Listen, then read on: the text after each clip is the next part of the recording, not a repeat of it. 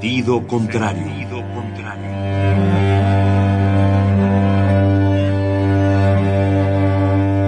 El Museo Universitario del Chopo presenta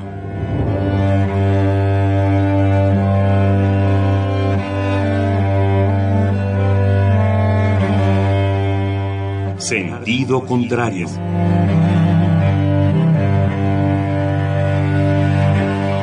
Una emisión de Marcelino Perelló. Producida para Radio UNAM, con la participación de Javier Platas.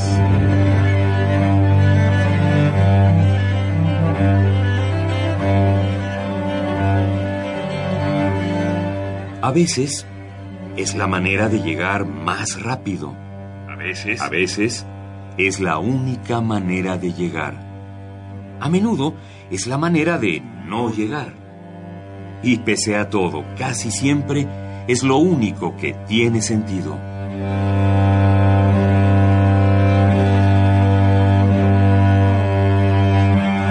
Sentido contrario. Sentido contrario.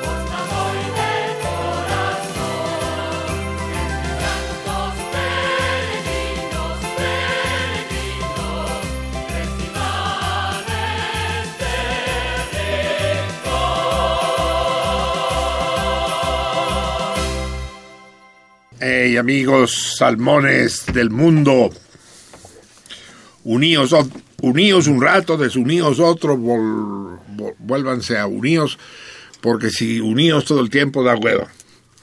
Aunque la hueva para los salmones es necesaria.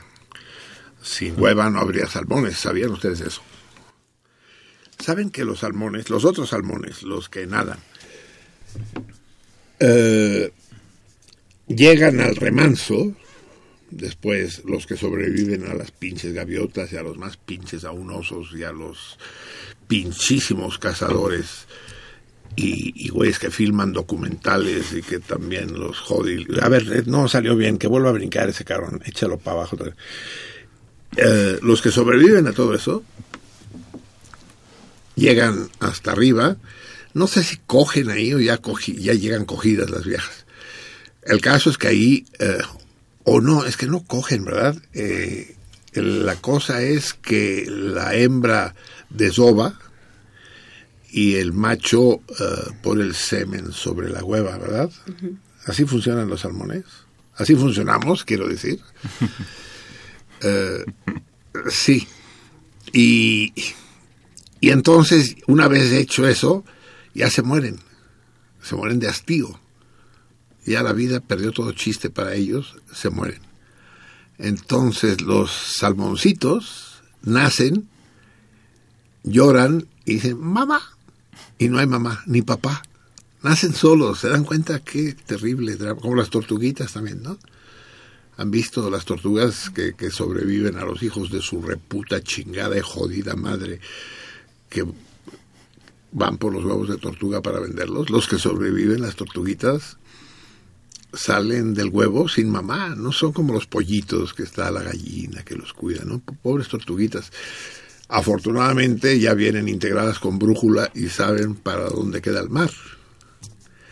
Excepto las japonesas. Uno de los resultados benéficos de las bombas atómicas en Japón es que se chingó la, la brújula de las tortugas. Entonces, es verdad esto que estoy diciendo, las tortuguitas nacían y no sabían para dónde ir. Y, y durante años se extinguieron las tortugas en Japón, hasta que ya importaron tortugas con brújula. Para que vean qué complicada puede ser la vida.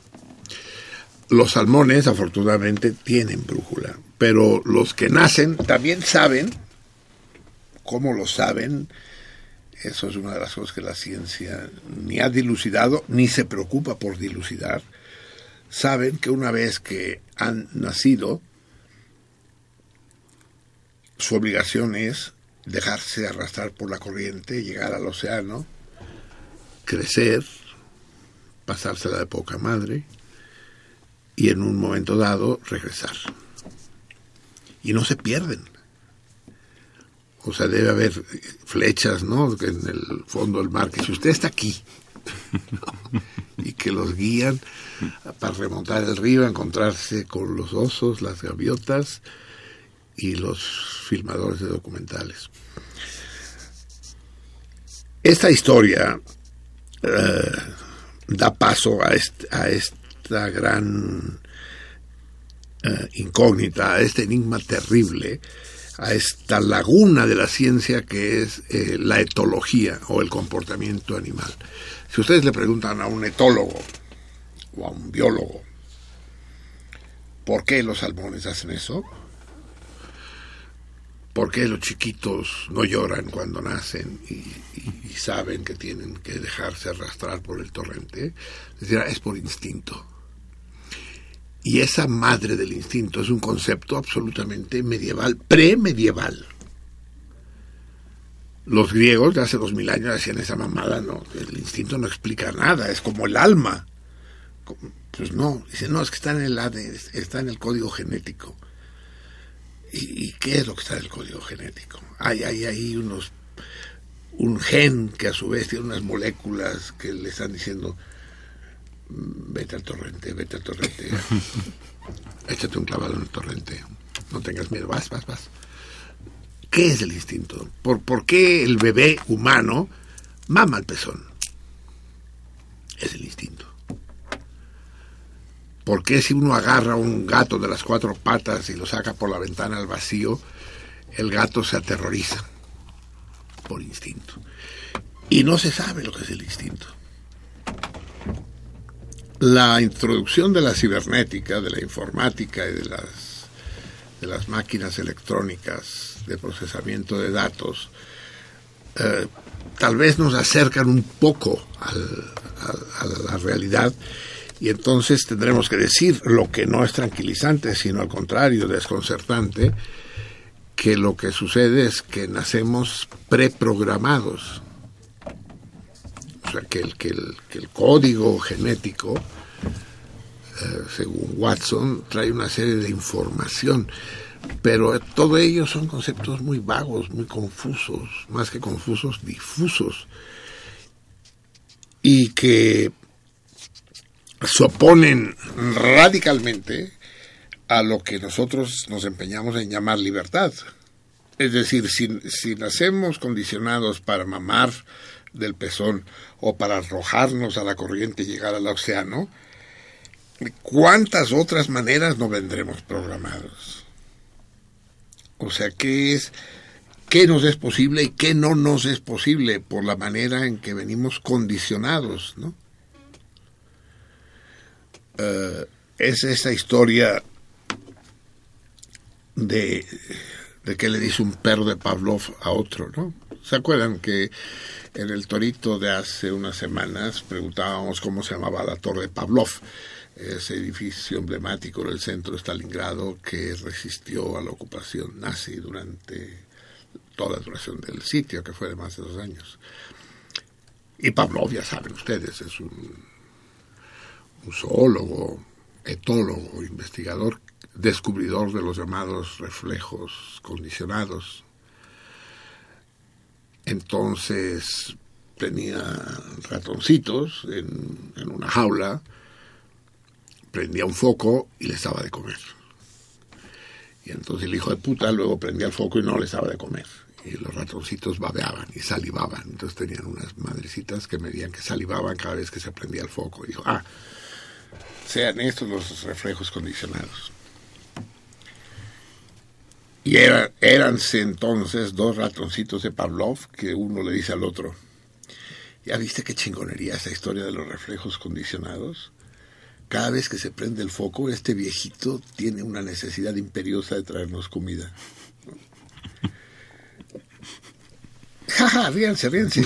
No sé, no sé por qué mis invitados se ríen en silencio. Dicen, no, no es que es de mal gusto. Va a parecer un programa humorístico.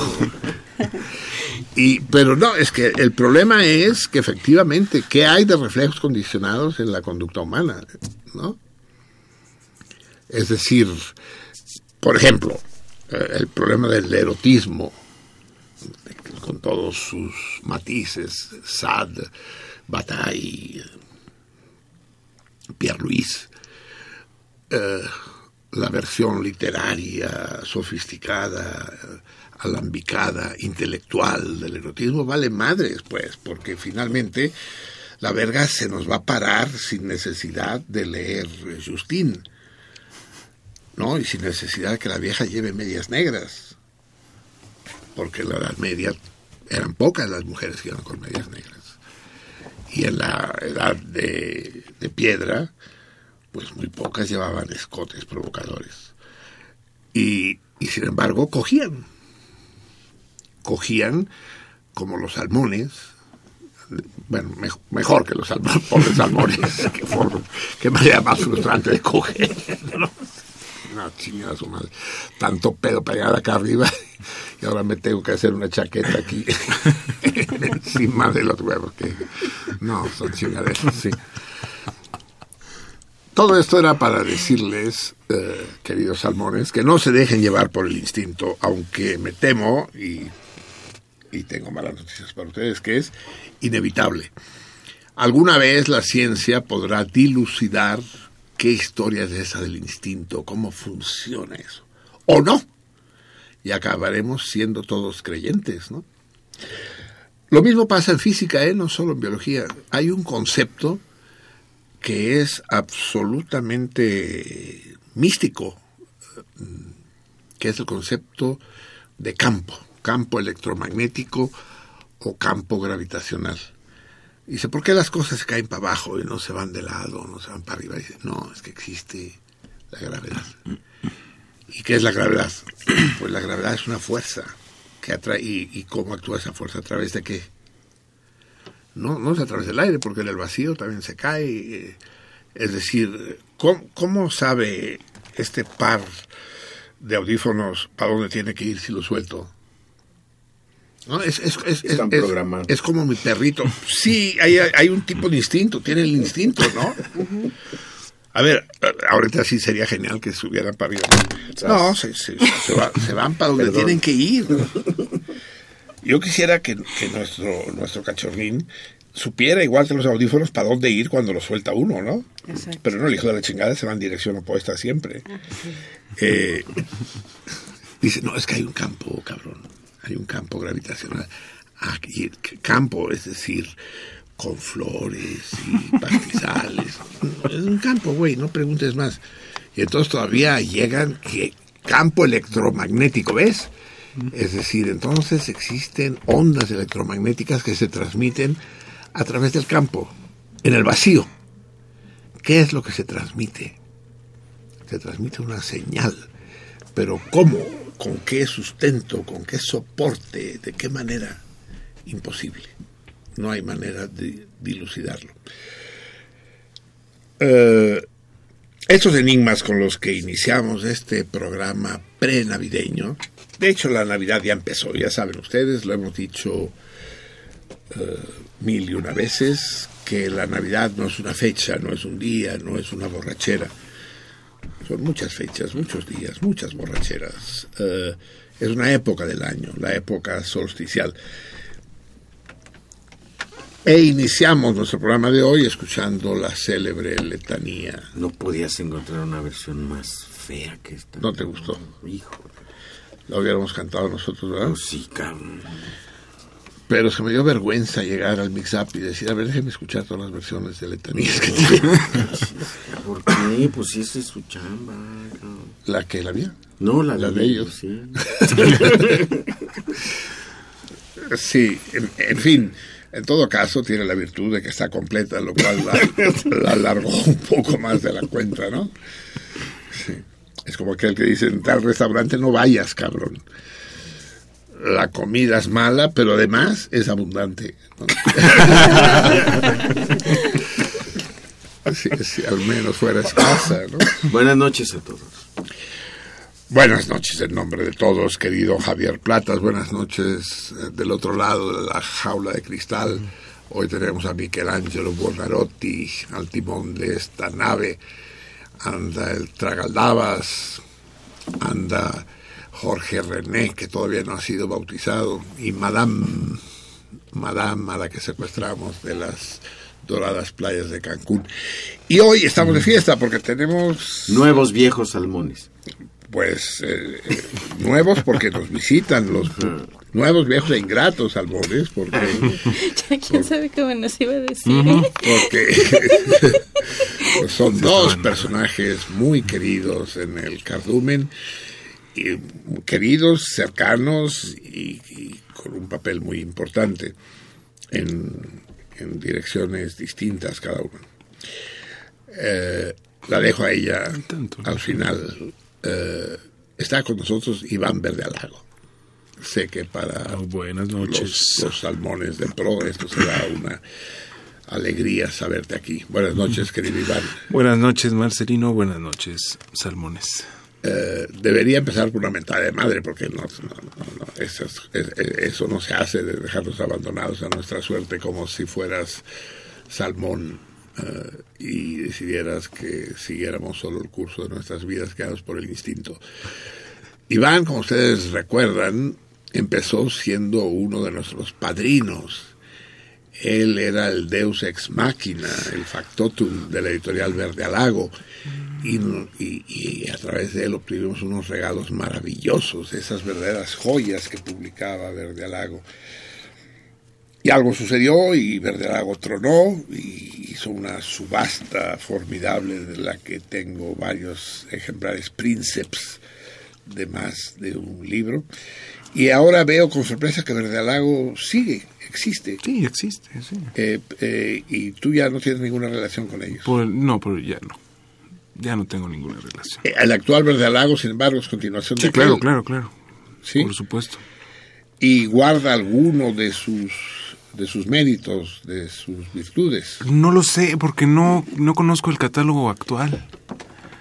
No, no sé. El qué- catálogo y los Bueno, y libros, los- es que eran libros objeto los que los que publicaba Pues Verdalago. gracias. Sí, pero ahorita no, no sé qué, qué ha estado publicando, la verdad. O sea, No está sentido. ni- Estamos es- está- estamos poniendo el dedo en la llaga, ¿no? Es muy sentido. Así es, así es. Esta dulce voz que escucharon es de nuestra, de nuestra otra ingrata. Bueno, la primera ingrata porque él era ingrato. Sí. Ah, tú sabes, Buga, cuando tienes un Díselo al cachorrito. aire, díselo al aire. Marcelino. Marcelino, por favor, no me digas buga. Me va a decir Marce. No te voy a decir lino. Bugamilia Rodríguez es Muchas gracias. un- y eso porque no te decía el segundo apellido, sino también te Romero, resaltaba. Romero. Romero. Sí, fue una, una, una salmona y espero que lo siga siendo muy especial. Antes su presencia era constante porque teníamos llamadas telefónicas, pero quiero que sepas que las volvemos a tener. De manera que espero ya no Sí, perderte llamó, nunca más. ya ha llamado. Ah, llamó, llamó una vez, una, una, Dos, una. dos veces. Dos, bueno, una de ellas eh, se, Se me... nos fue. Sí, sí, sí, se nos. La gran Bugambilia. Me acuerdo de su boda. A su divorcio nunca nos invitó. Sí, porque tenía que regresar las cosas que le regalamos. No, de hecho sí los invitamos. Mi ex esposo y yo los invitamos a nuestro divorcio. ¿En serio? Sí, de verdad. Ah, no, no, no me, no me llegó. Y no hubiera ido porque me entristeció que Jorge y tú se separaran, aunque supongo que es, y quiero esperar que es para bien. Si, si uno va a juzgar por tu rostro, fue para bien. Muchas Y, gracias. y espero que también el, el rostro de Jorge lo maneje. Ves a Jorge borracho, tirado en un rincón de una cantina. Llorando. Cerca. ¿eh? No lo dudo, no lo dudo. Pe- Perder, perder a, a, a- Bugam. A Bugam. No son bromas, ¿no? Muchas gracias. Pero en todo caso, sí, eh, eh, fue una eh, espléndida pareja de salmones y ahora son dos salmones, cada uno por su lado, igualmente espléndidos. Eh, pues aquí los tenemos y espero volverlos a tener con harta frecuencia. Amigos míos, antes de que llegue Macio Osare a complicarnos la vida, vamos a escuchar tantita música para acabarnos de ambientar. Vamos a escuchar. Hoy no es un programa navideño propiamente dicho, es un programa solsticial. Y como programa solsticial que es, ustedes ya lo saben, esta es una fiesta precristiana, por mucho. Esta es una fiesta que nace con la humanidad misma. Estamos celebrando la noche más larga del año en el hemisferio norte, la más corta en el hemisferio sur. Vaya un abrazo para todos los salmones que están de cabeza abajo en el otro lado del del Ecuador, de esa barrera. Qué, qué gacho es cuando quieres viajar a Argentina y tienes que saltar esa chingadera, ¿no? El Ecuador El Ecuador, sí. es complicado.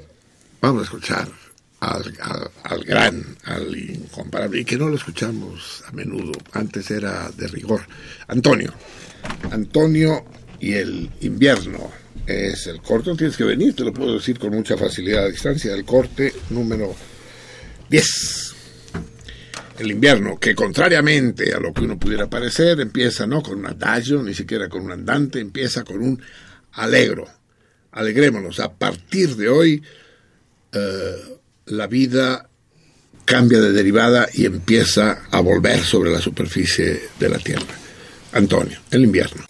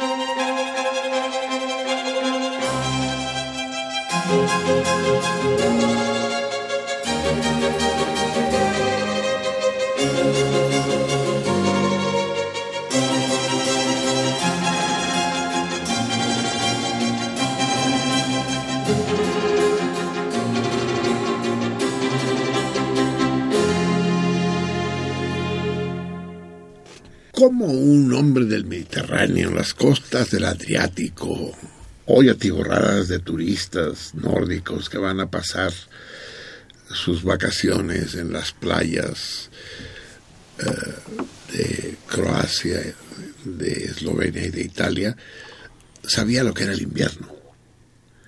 Porque me cae que lo sabía el cabrón. ¿Tú sabes la biografía de Vivaldi, cabrón?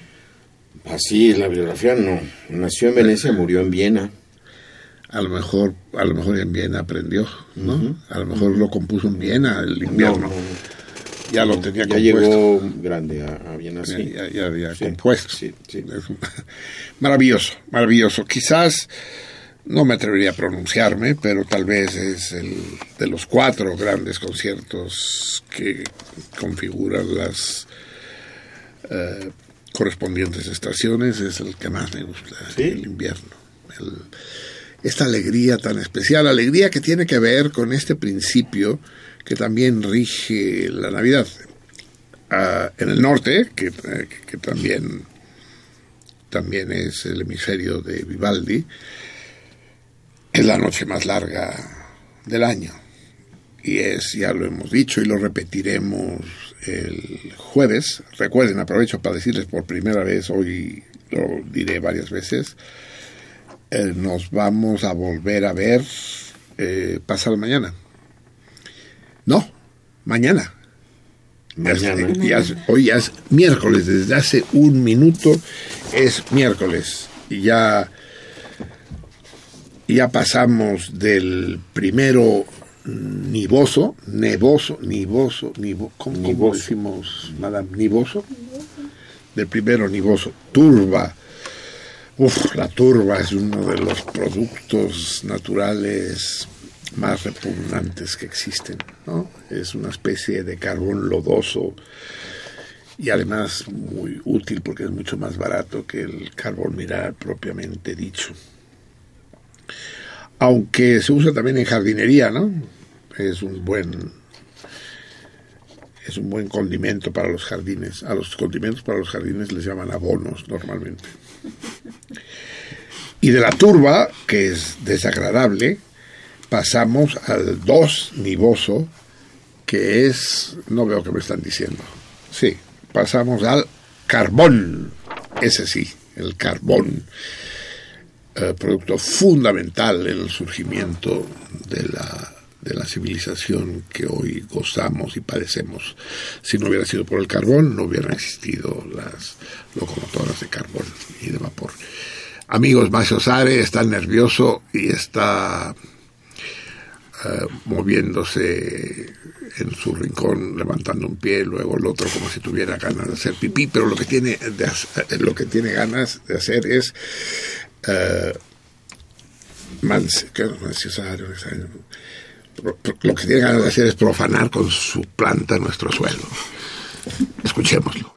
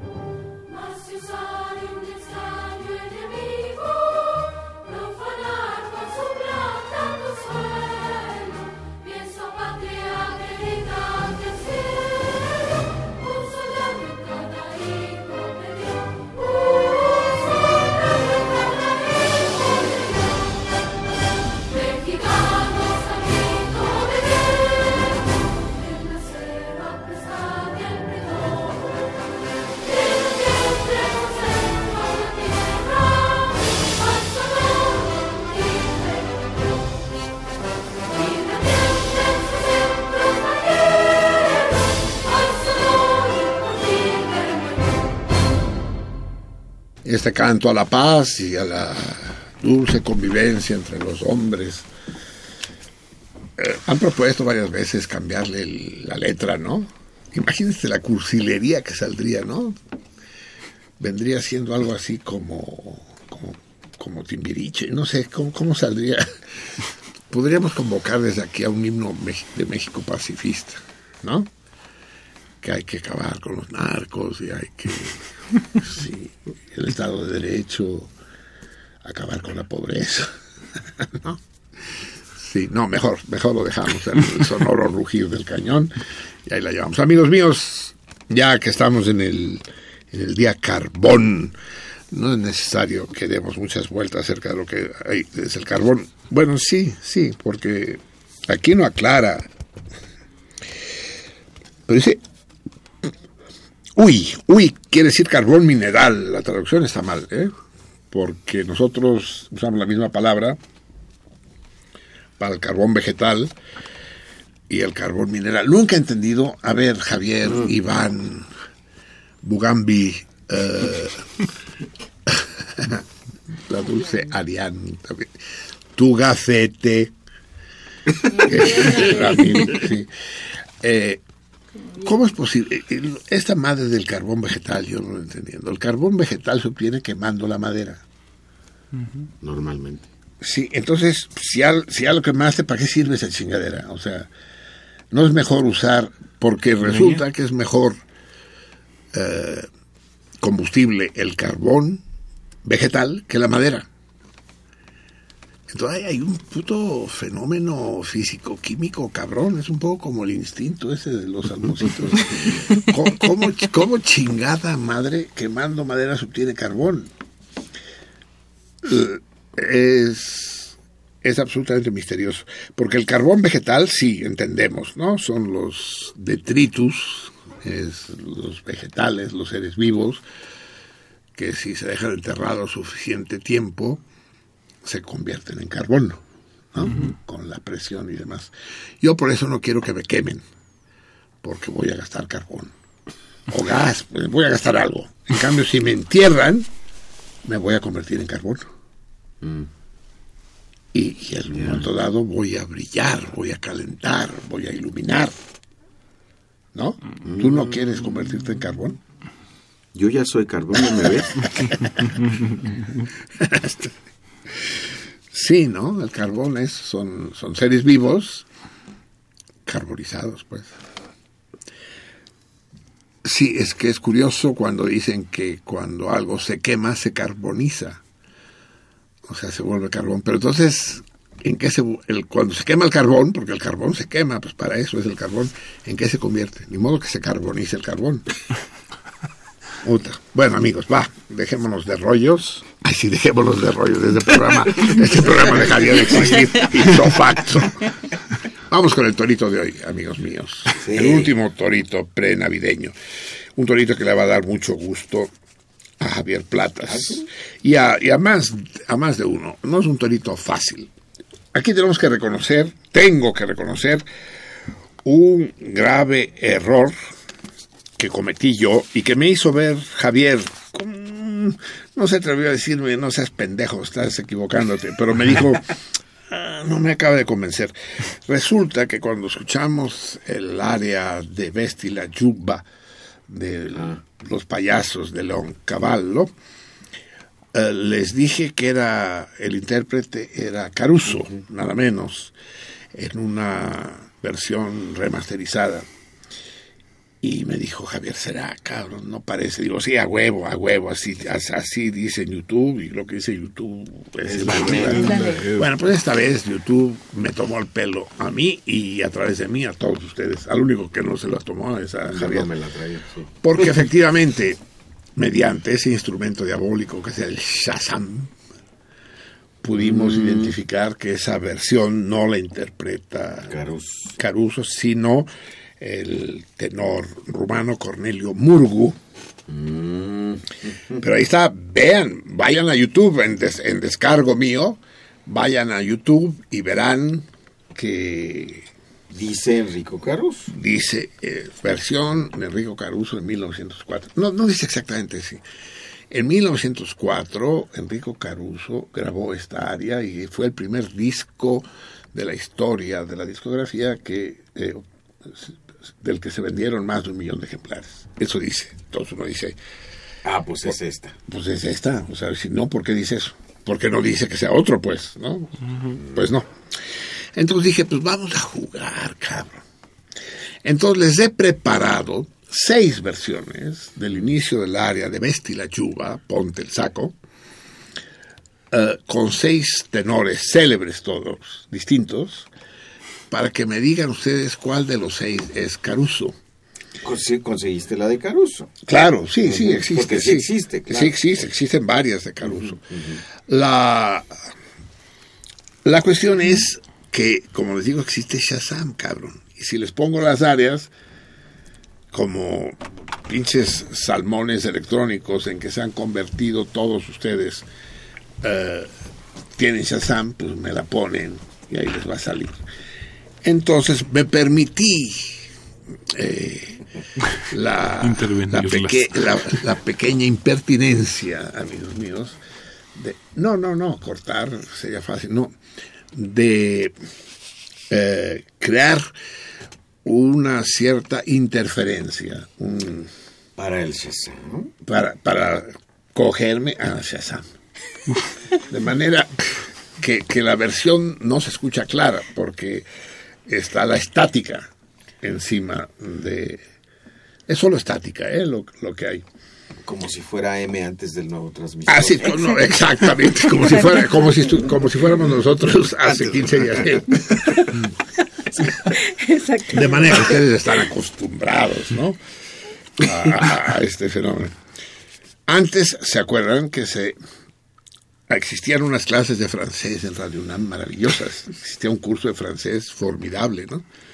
Entonces un cabrón decide aprender francés en Radio UNAM antes de viajar a Francia. No quiere pasar por ese periodo de aprendizaje que le dicen Sudaca, Metec, y tú de dónde eres. No, él quiere pasar por francés.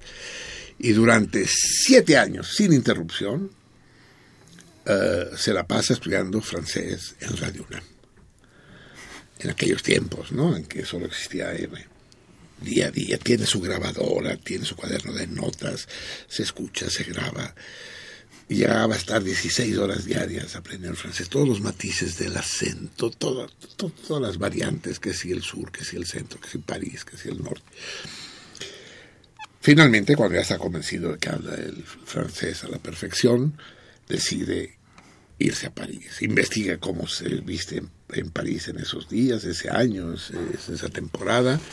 Llega, baja del avión del France y lo primero que quiere hacer es probar si su francés es eh, perfecto al punto que él lo desea. Si alguien puede reconocer que no es francés, parisino, del 16 marronismo. Y se acerca a una tabaquería y le dice a la vendedora,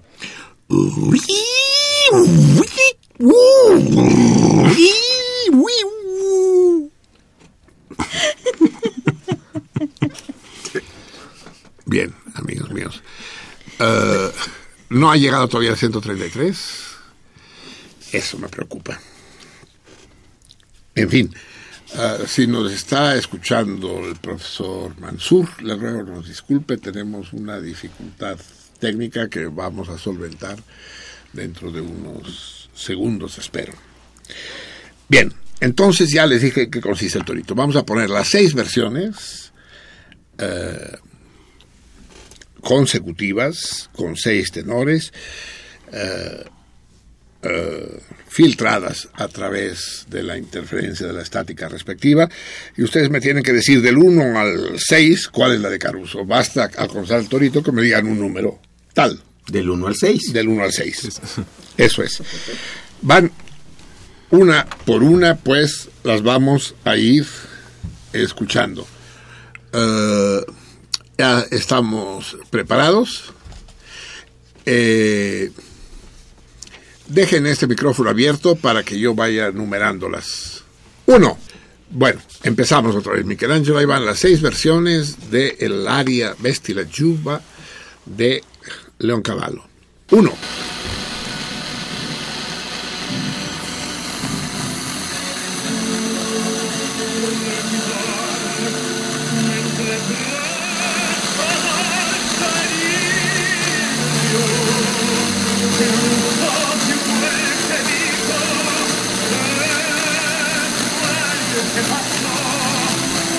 2.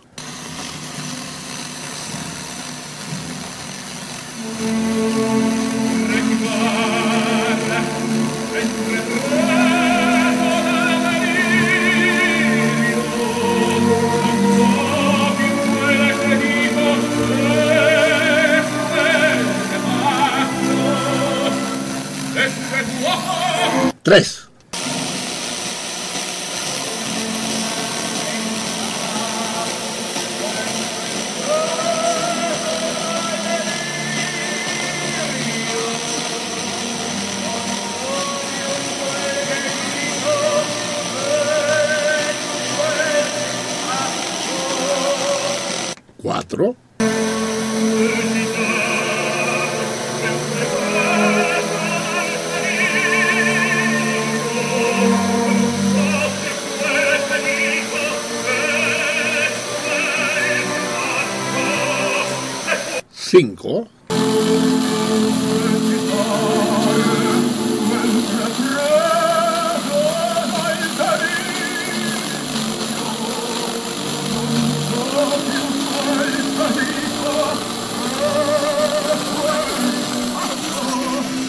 6.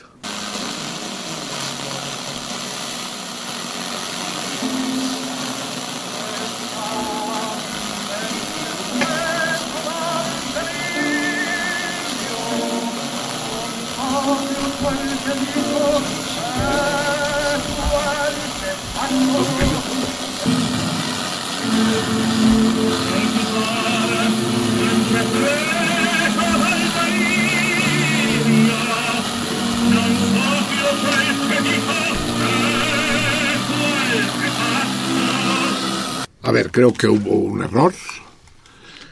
Porque en este 6 se pegaron dos. Ah, hay dos juntas. Eh, bueno, vamos a dejarlo así. Es un error nuestro. Es igual. Ahí están las seis versiones. En este último 6 hay dos. Eh, pero pues, escojan cualquiera de las dos. Me tienen que decir del 1 al 6 cuál es la de Caruso. Si están las 6. Está muy cabrón. ¿Qué? Está muy cabrón. o sea, Pues si hay alguien que lo adivine, no lo voy a creer. No, Pero- me voy a pensar que está arreglado contigo. velo, velo como si, velo como si se tratara de eh, un juego de dados, ¿no? Y tiras el dado Muy que bueno, tiene, que tiene así. Seis, seis caras, ¿no? Bien, amigos míos, en este momento, antes de escuchar más música, vamos a invitar a nuestro a nuestro capsulista de hoy. Se trata de un personaje absolutamente especial. Eh, se trata del doctor Manuel Mansur, que hace rato debe estarnos esperando en su casa, no vive en la Ciudad de México, eh, pendiente de que le llamemos y cosa que vamos a hacer inmediatamente. Vamos a hacer una cosa, le hablamos para que ya sepa que estamos a punto e inmediatamente después Tiburón hace la semblanza para que él la escuche y le damos la palabra. Déjenme solo decirles que el, el profesor Mansur lo conocí hace 50 años, tal vez más de 50 años, un poco más. Y me pareció entonces una de las personas más inteligentes, más brillantes, más sensibles de cuantas había yo conocido. Han pasado 50 años y yo sigo pensando que Manuel es una de las personas más inteligentes, más perspicaces, más sensibles y brillantes de cuantas he conocido. Su trayectoria personal es una auténtica vorágine. Eh, su nombre es la antítesis de lo que se llama un especialista. sus preocupaciones tienen tantas facetas como el diamante Koinor. Eh, pero eso no hace de él un enciclopedista. No sabe de tocho morocho, que sí, de americano y de música eh, renacentista.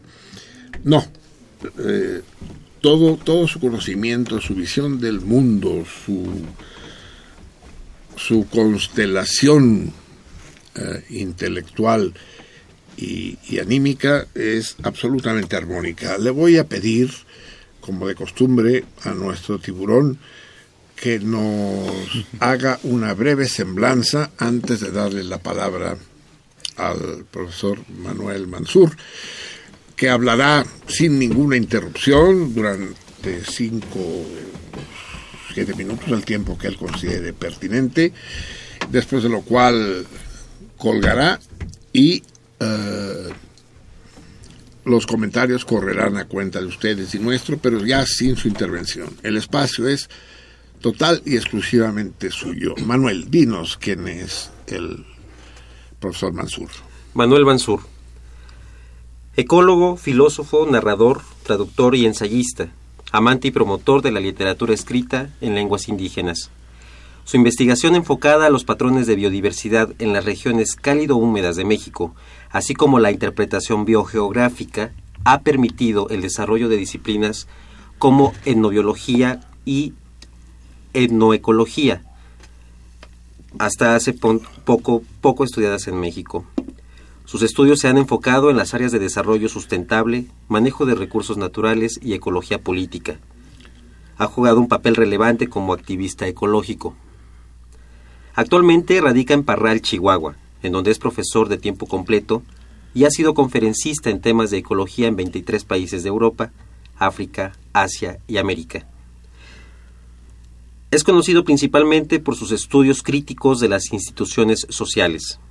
Ha publicado más de 200 trabajos de, investi de investigación y divulgación, incluyendo 12 libros. Su actividad como docente ha sido permanente, incluyendo nueve instituciones en México, así como en universidades de Venezuela, Cuba, España y Brasil. La fecunda y variada trayectoria profesional de Manuel Mansur lo ha hecho acreedor de numerosos reconocimientos tanto nacionales como internacionales. Bienvenido. Muy buenas noches. Muy buenas noches, Manuel. Es para mí más que un placer, un orgullo y una gran emoción tenerte aquí entre nosotros. Oh, profesor, profesor eh, Pereyó, eh, sí le recuerdo muy bien, con mucho gusto, le recuerdo con mucho gusto y le agradezco esta invitación. No, al contrario, somos todos nosotros los radioescuchas que conformamos una, una comunidad estrecha y yo en lo personal, así como la Universidad Nacional Autónoma de México, que considera un auténtico orgullo el tenerlo en estos micrófonos. El espacio es suyo, profesor Mansur. El espacio es mío. Bueno, si el espacio es mío, también el tiempo, entonces. Así es. Porque tiempo y espacio están ligados de alguna manera, ¿no es cierto?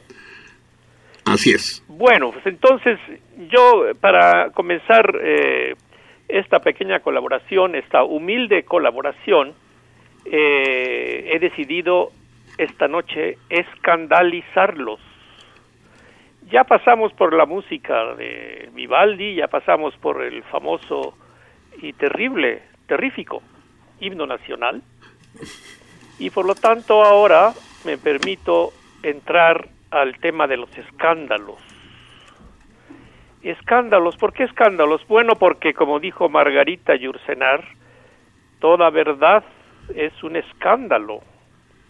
Y hay escándalos de todo tipo. Les quiero decir a los radioescuchas de este sensacional programa que hay escándalos de la palabra y del cuerpo hay escándalos del corazón, escándalos de la razón, escándalos de la fe, pero también hay escándalos de la vida cotidiana y escándalos de la civilización y también hay escándalos de la especie, parecería que no, pero hay también escándalos de la especie Y por supuesto que hay escándalos de los escándalos. Bueno, yo para esta noche eh, he seleccionado algunos de estos escándalos, pero antes de comenzar, porque creo que eh, el programa del profesor Pereyó es un programa muy serio y muy responsable y por lo tanto me he permitido escribir una advertencia a partir de lo que vamos a estar platicando. Esta sección de contracorriente contiene frases, ideas, informaciones, datos y materiales de muy alta peligrosidad temática, onírica, semántica o visual que pueden resultar dañinos para la salud moral, psíquica o escatológica de quienes la escuchan. Peor aún, que pueden afectar severamente la normal continuidad de su existencia.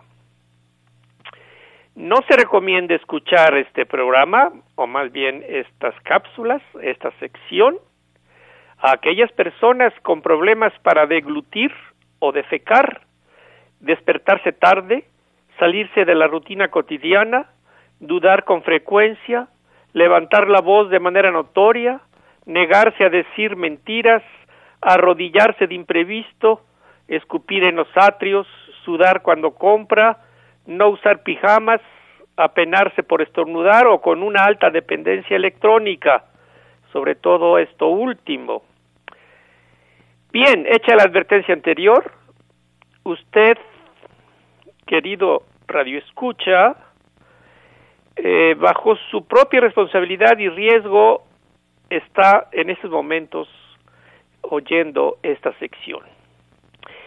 El autor de esta no se hace responsable de los insomnios, ataques de histeria, actos de sonambulismo, pasión por las huelgas, terrores nocturnos, diurnos y vespertinos, o por los intentos de suicidio, cualesquiera que sean sus formas explícitas o implícitas, normales o paranormales provocados por este segmento radial. Para mayor seguridad, consulte a una persona calificada, es decir, un experto, a su confesor de barrio, al maestro de su preferencia, a su amante secreto o aún mejor a su terapeuta. Se aplican restricciones. Hecha la advertencia, paso a leer algunas de los escándalos de la palabra, porque en los escándalos de la palabra lo que podemos encontrar es una interpretación diferente de lo que utilizamos en nuestro continuo diálogo con el mundo y con nosotros. Por ejemplo, cada letra puede ser vista de otra manera muy diferente. Esta noche les traigo una semblanza de la J, la jubilosa J. De primera apariencia, la J es una letra rara, ¿no es cierto? Evasiva, de escasa presencia y muy poco retenida por la memoria. Y sin embargo, este signo que representa una nariz, escriban ojo y verán cómo es una nariz, encierra la dimensión excelsa del juego, del holgorio, de la juerga y del júbilo. Buena parte de las palabras que encabeza están involucradas en la fiesta y en el juego desde el jinete de los jaripeos hasta la jabalina del atletismo, el jaque del ajedrez y la jauría de la caza. Las danzas se manifiestan por la jota, el jaropo o el jubileo. Y el holgorio es imposible sin los recipientes para el vino, jarrones, jarras, jarros y jícaras. La jácara los grupos de gente alegre que van cantando y alborotando por las calles diversas modalidades de jacarandinas simbolizan lo jovial y la juerga, de la misma forma que los jotos representan la necesaria transgresión de lo lúdico. Siempre en jauja, la jota lidera las palabras que juegan con las palabras, la jerga y la jerigonza. Su personaje indiscutible es el juglar, su piedra el jade o el jaspe, su animal el jaguar, el jabalí y la jirafa, y su acción, demostración de su destino oculto, la carcajada y la risa. Jacarera, jovial y jubilosa, la jota se jubila en la jugosa juerga de la jarana. Ja, ja, ja, ja, ja. Bien, ahora pasemos a otra dimensión de los escándalos de la palabra. Y ahora me procedo a leerles a ustedes unos cuantos textículos. Textículos. Por ejemplo, la adivinanza sol y cita, sol y cita. Litera y calentura, literatura.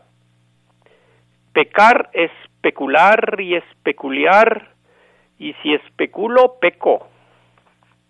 Tentaciones, tienta senos, ten acciones. Mujer más ego, mujer y ego, mujeriego. Y esto que es algo muy especial, tu boca me desboca, ya no puedo besarte. Aunque secretear no es secretar, yo secreto un secreto. Joven, joven, no se apene, no se apene. Inmobiliaria, una inmobiliaria para ustedes. Te vienes y raíces y raíces y raíces. Y ahora una de culeros. El ósculo sorprende al músculo y el báculo se hace mayúsculo bajo el crepúsculo y de entre otras cosas una verdad que se olvida. El semen encementa y cementar es cementar. Eyaculo y yo eyaculo. Eyaculo y eyaculo. Yo eyaculo y ella. Eyaculo y yo. Y para terminar, un axioma. Penetrar es pene entrar y otra más, cuando ella es masculina, yo soy masculino. Y una definición de la vulva, uva que vuela, uva con pulpa, uva que vuelve, uva sin culpa. Bueno, esta noche hemos comenzado con algunos de los escándalos que tenemos para ustedes. Para la próxima ocasión hablaremos del romanticismo que ha triunfado que ha triunfado y los terapeutas cobran. Hablaremos también de otros temas sobre los escándalos del corazón, escándalos de la fe, escándalos de la civilización, porque no hay que olvidar nunca más, como dijo nuestra querida amiga Margarit Yursenar, que toda verdad es un escándalo. Muchas gracias, profesor Pereyó. Buenas noches.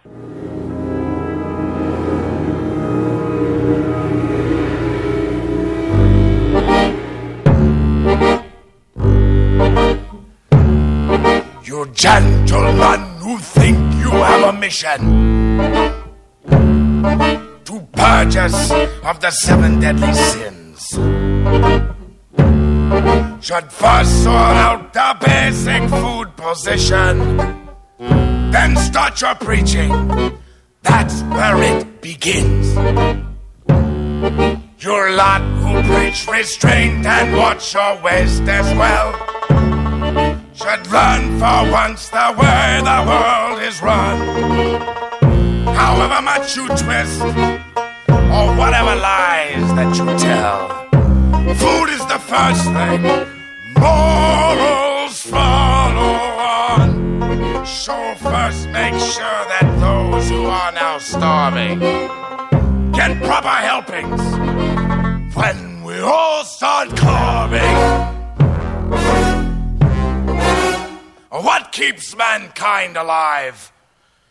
What keeps mankind alive? The fact that billions are daily tortured, stifled, punished, silenced and oppressed. Mankind can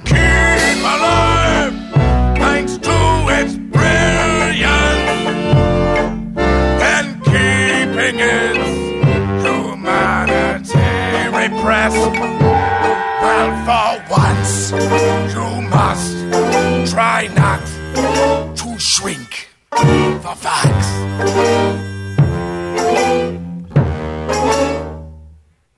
Mankind is kept alive by bestial acts. En fin, ¿qué decirles, amigos míos? Cualquier comentario que haga yo sobre las palabras del profesor Mansur eh, sería, serían inútiles y cualquier esfuerzo por tratar de definirlas, vano. Es realmente un gozo escucharlo y es realmente un éxito del equipo de producción de sentido contrario haberlo sabido fichar para nuestro programa. Cada tercer martes de mes tendremos al profesor Manuel Mansur con nosotros. ¿Cuarto? Cuarto, cuarto, cuarto, cuarto. El cuarto martes de cada mes, sí, porque este ya es el cuarto martes, claro, porque el primer martes fue primero. Cada cuarto mes, cada cuarto mes de cada martes lo tendremos con nosotros para seguir, un poco la línea de Mansur. Sí, este martes tiene cinco meses. Sí, nos dejó a todos atarantados, me cae. Aquí, aquí en el estudio estamos todos con una cara de estúpidos, así, hipnotizados por la palabra mágica de este hombre y ahí en la jaula de cristal también. Y espero, es más, no sé si lo espero, espero que no, pero yo supongo que también los dejo turulatos en sus casas. Notabilísimo.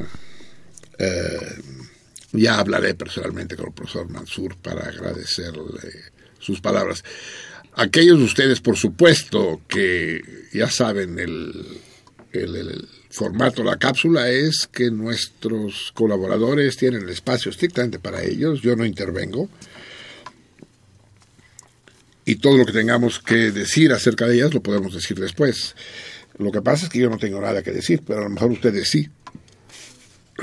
Yo estoy absolutamente abrumado. Creo que esa es la palabra que mejor me define. Yo más bien anonadado. Eso es, entre anonadados y abrumados va la cosa. Sí.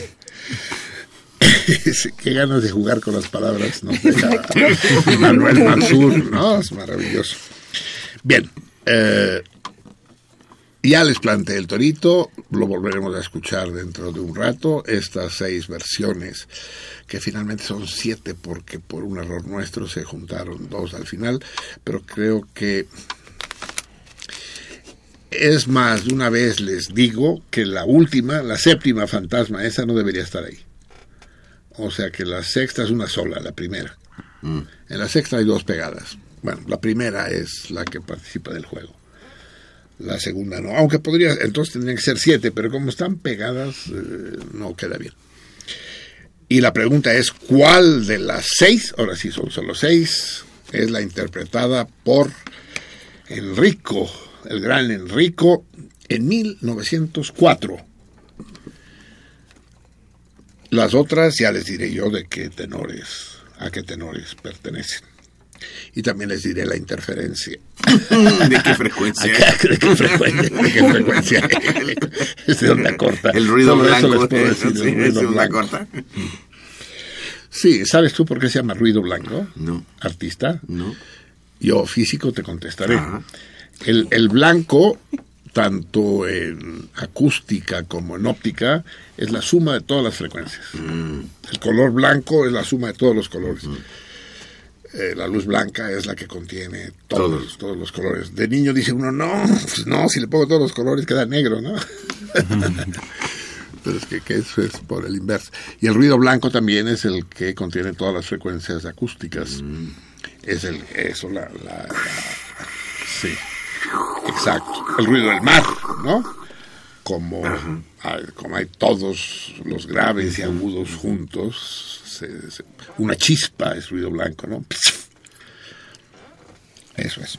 Bien, eh, háblenos al 55 36 89 89, 55 36 89 89, desde este Valle de Anáhuac o desde Aridoamérica o Mesoamérica o incluso del resto del planeta al 01800, no, no, Esto es solo para la República Mexicana. 01800 50 52 688. Por supuesto que nos pueden hablar desde el extranjero, pero entonces usen las claves correspondientes a su país de origen. Si los que hablan desde Kuala Lumpur, pues ya sabrán cómo marcarnos. Tuvalu. Cin- as- por ejemplo, 55 36 89 89 o 01800 50 52 688. También nacionales, extranjeros, emigrantes, refugiados y polizontes pueden comunicarse con nosotros vía Twitter en nuestra página La Salmoniza, la guion baja bajo Bajo. la guion bajo salmoniza. Ahí las, eh, lo espera esta dulce fiera que es la Vica para recibir sus llamadas y acogerlos. Y acogerlos, como diría el profesor.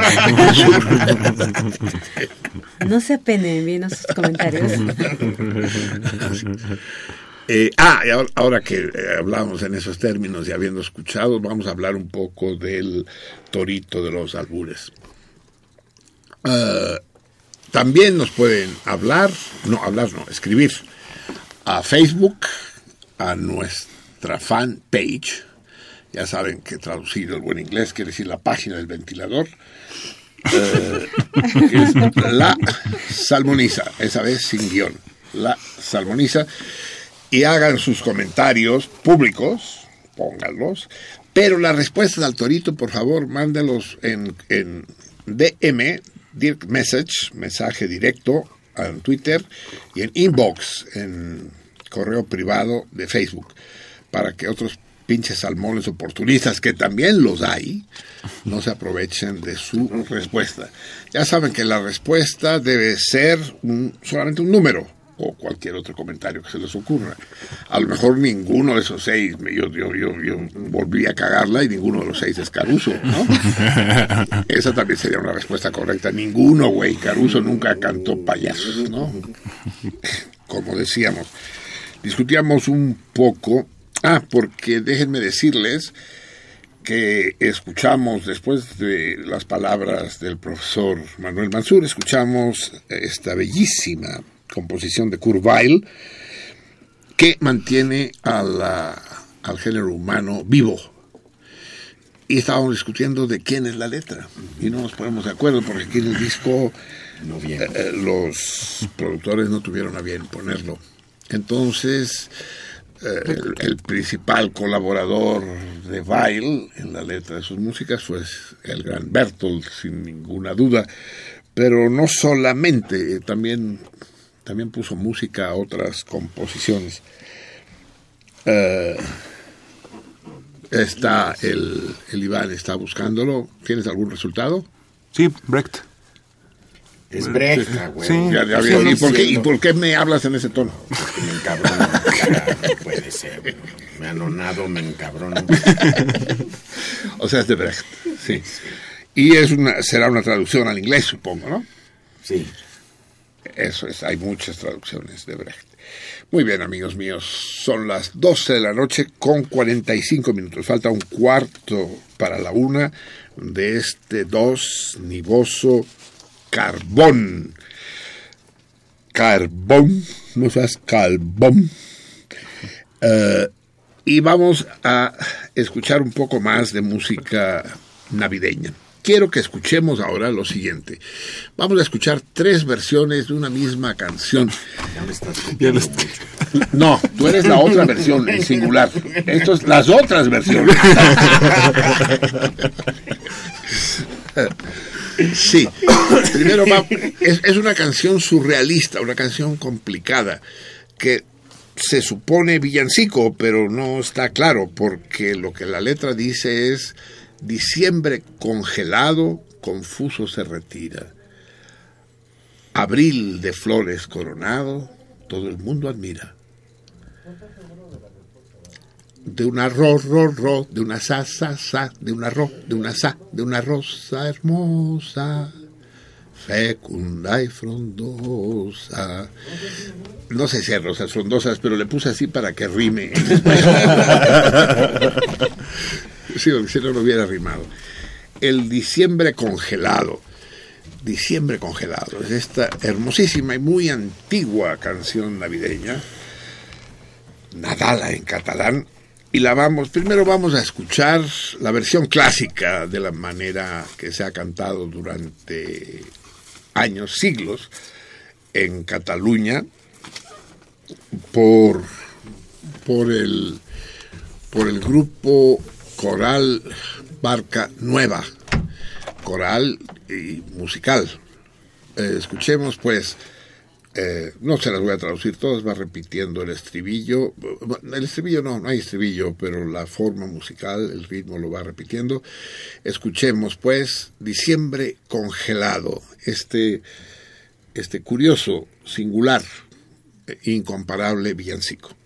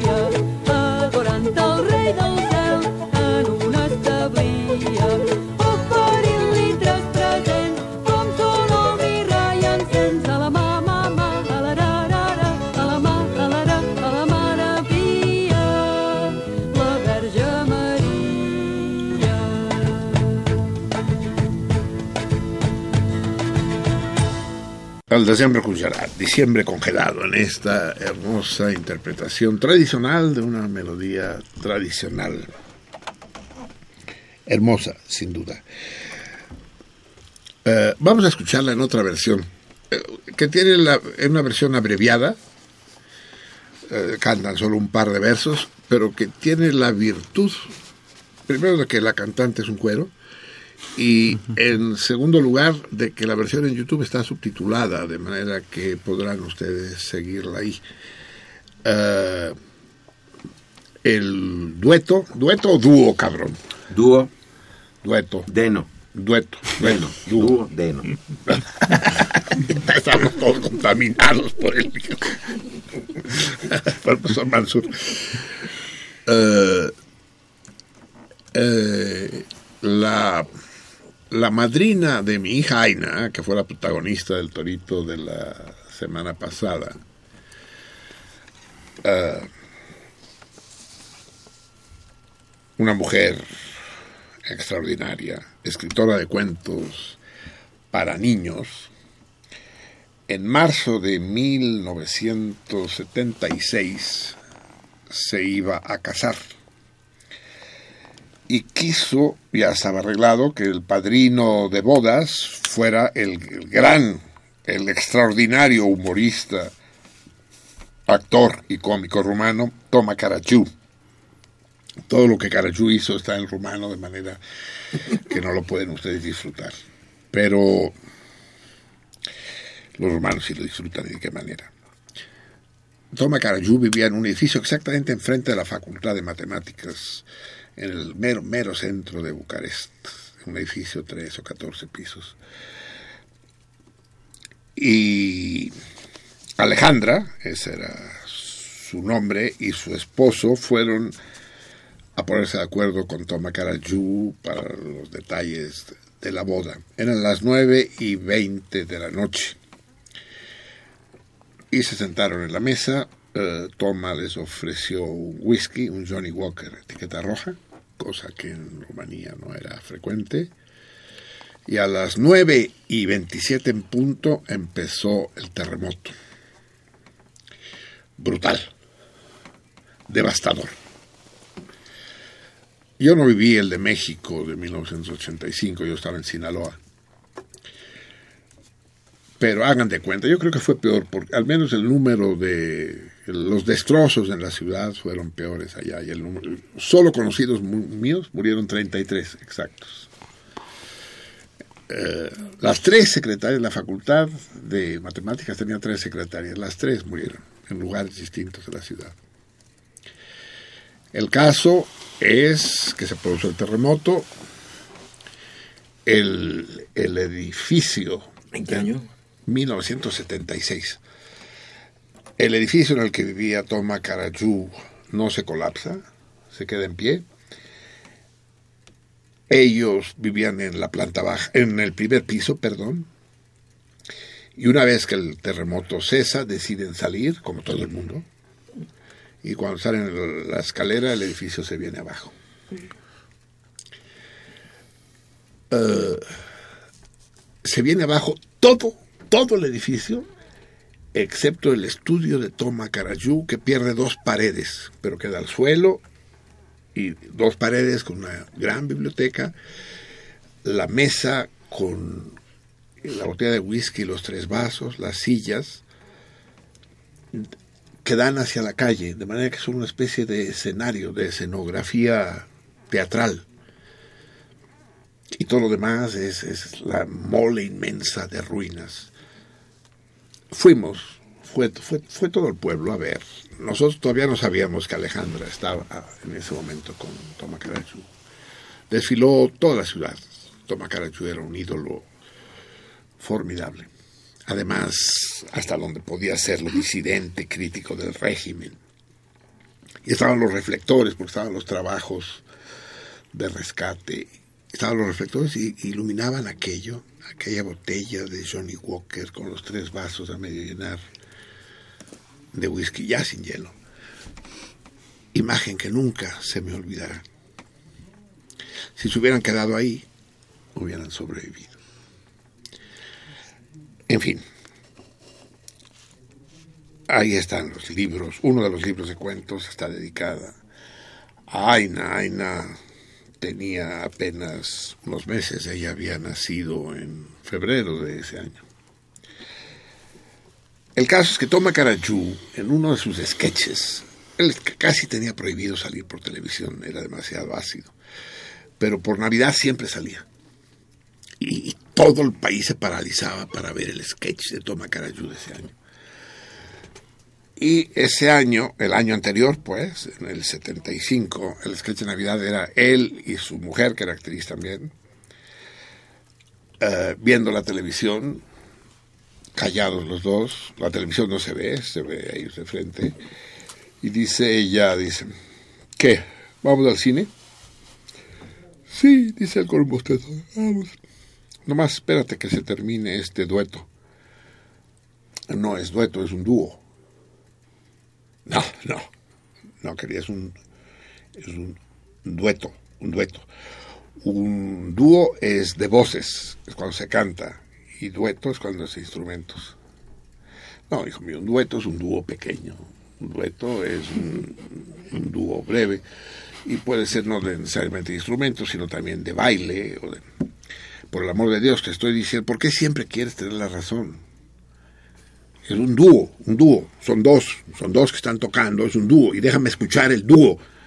Pues no vas a poder escuchar ningún dúo, porque es un dueto, me lleva la chingada. Ahorita vas a venir a darme lecciones. Es que eres insoportable. Bueno, ya lo sé que piensas que soy insoportable. No es que lo pienses, que lo eres. A ver si nos entendemos.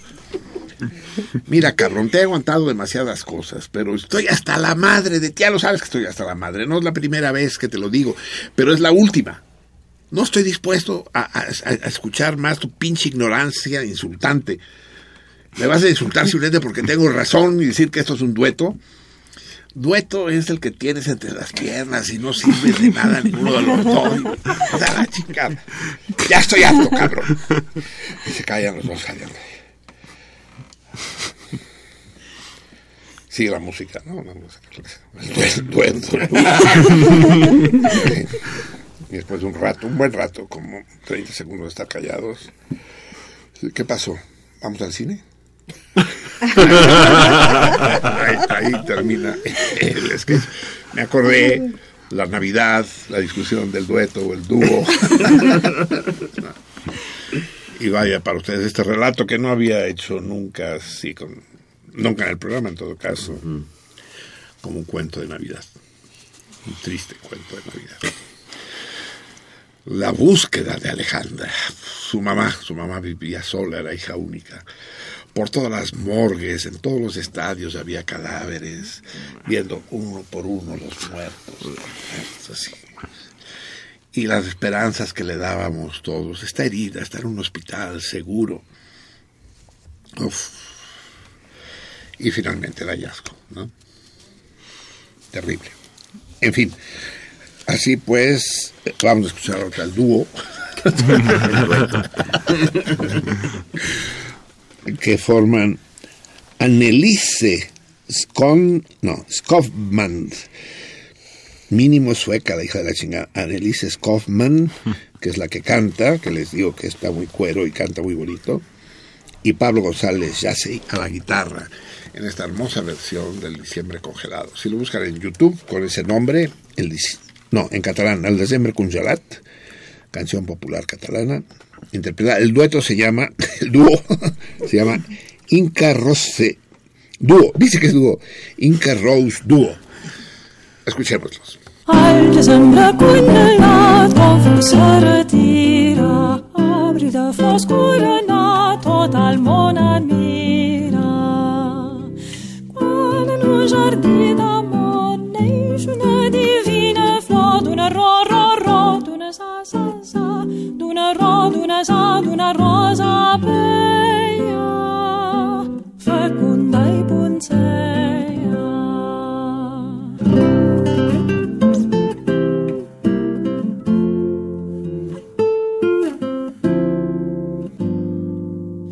Tenni una vergenza in pit, la prenda més rica, que va fora de sentir quan li cantaria.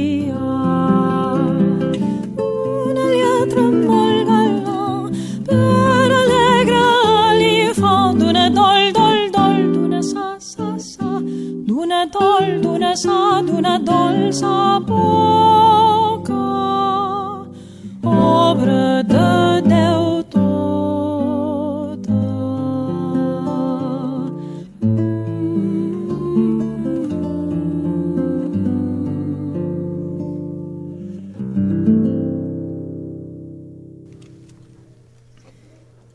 Hermoso. Dulce. Dulce Annelise, Dulce Pablo, Dulce Decembre Congelat. Y vamos a escuchar la última versión muy especial y que ya hemos escuchado otras veces. Esta sí la hemos escuchado antes en el programa, que es a cargo de este personaje insólito al que conocí personalmente, al que traté personalmente, que es Bola de Nieve. Extraordinario compositor, cantante y pianista cubano. al que llevamos a la Facultad de Ciencias, saben ustedes, en los años 60, eh, los estudiantes hacíamos cosas. y organizábamos Además de estudiar. cineclubes, conciertos, manifestaciones, matanzas, en fin, eh, hacíamos cosas. Alguna vez me entrevistó Rolando Cordera y me dijo, ¿hay alguna diferencia entre la universidad de ahora y la de los 60? Digo, no, no, no. En, en los 60 el Moy pegaba carteles, el Pino dirigía mítines, yo editaba panfletos y hoy, 40 años después, el, Moy, pega carteles, el Pino dirige mítines y yo edito panfletos.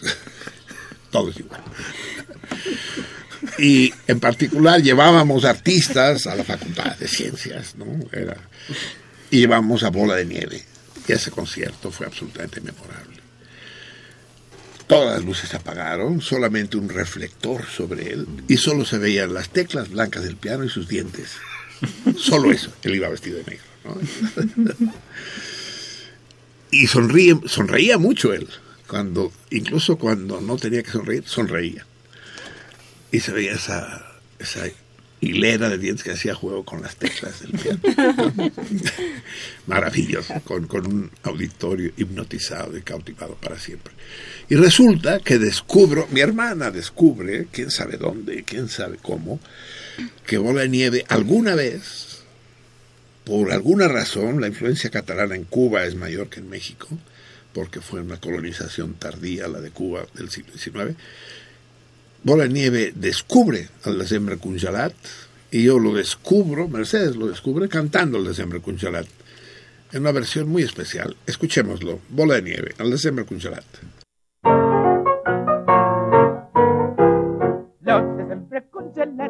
vostè retira, arbres de Solomon admira.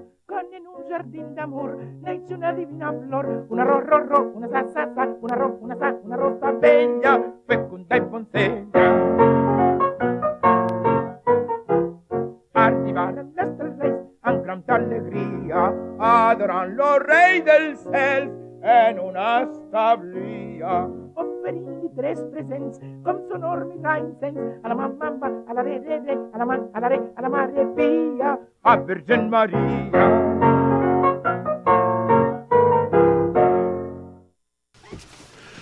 Genial. Es una maravilla. Genial. Sí, no, es, es- es fuera de serie, fuera- sí, sí. Maravilloso. El gran bola de nieve. No, y, y- y qué me dirás de esta, la ironía como una de las bellas artes, ¿no? Eh, la ironía es una de las figuras clásicas de la retórica, ¿no? Y saberla utilizar. ¿Cómo estás, cabrón? Hijo de la chingada, ¿cómo te extrañé? ¿No? es, es, es formidable, pues, ¿no?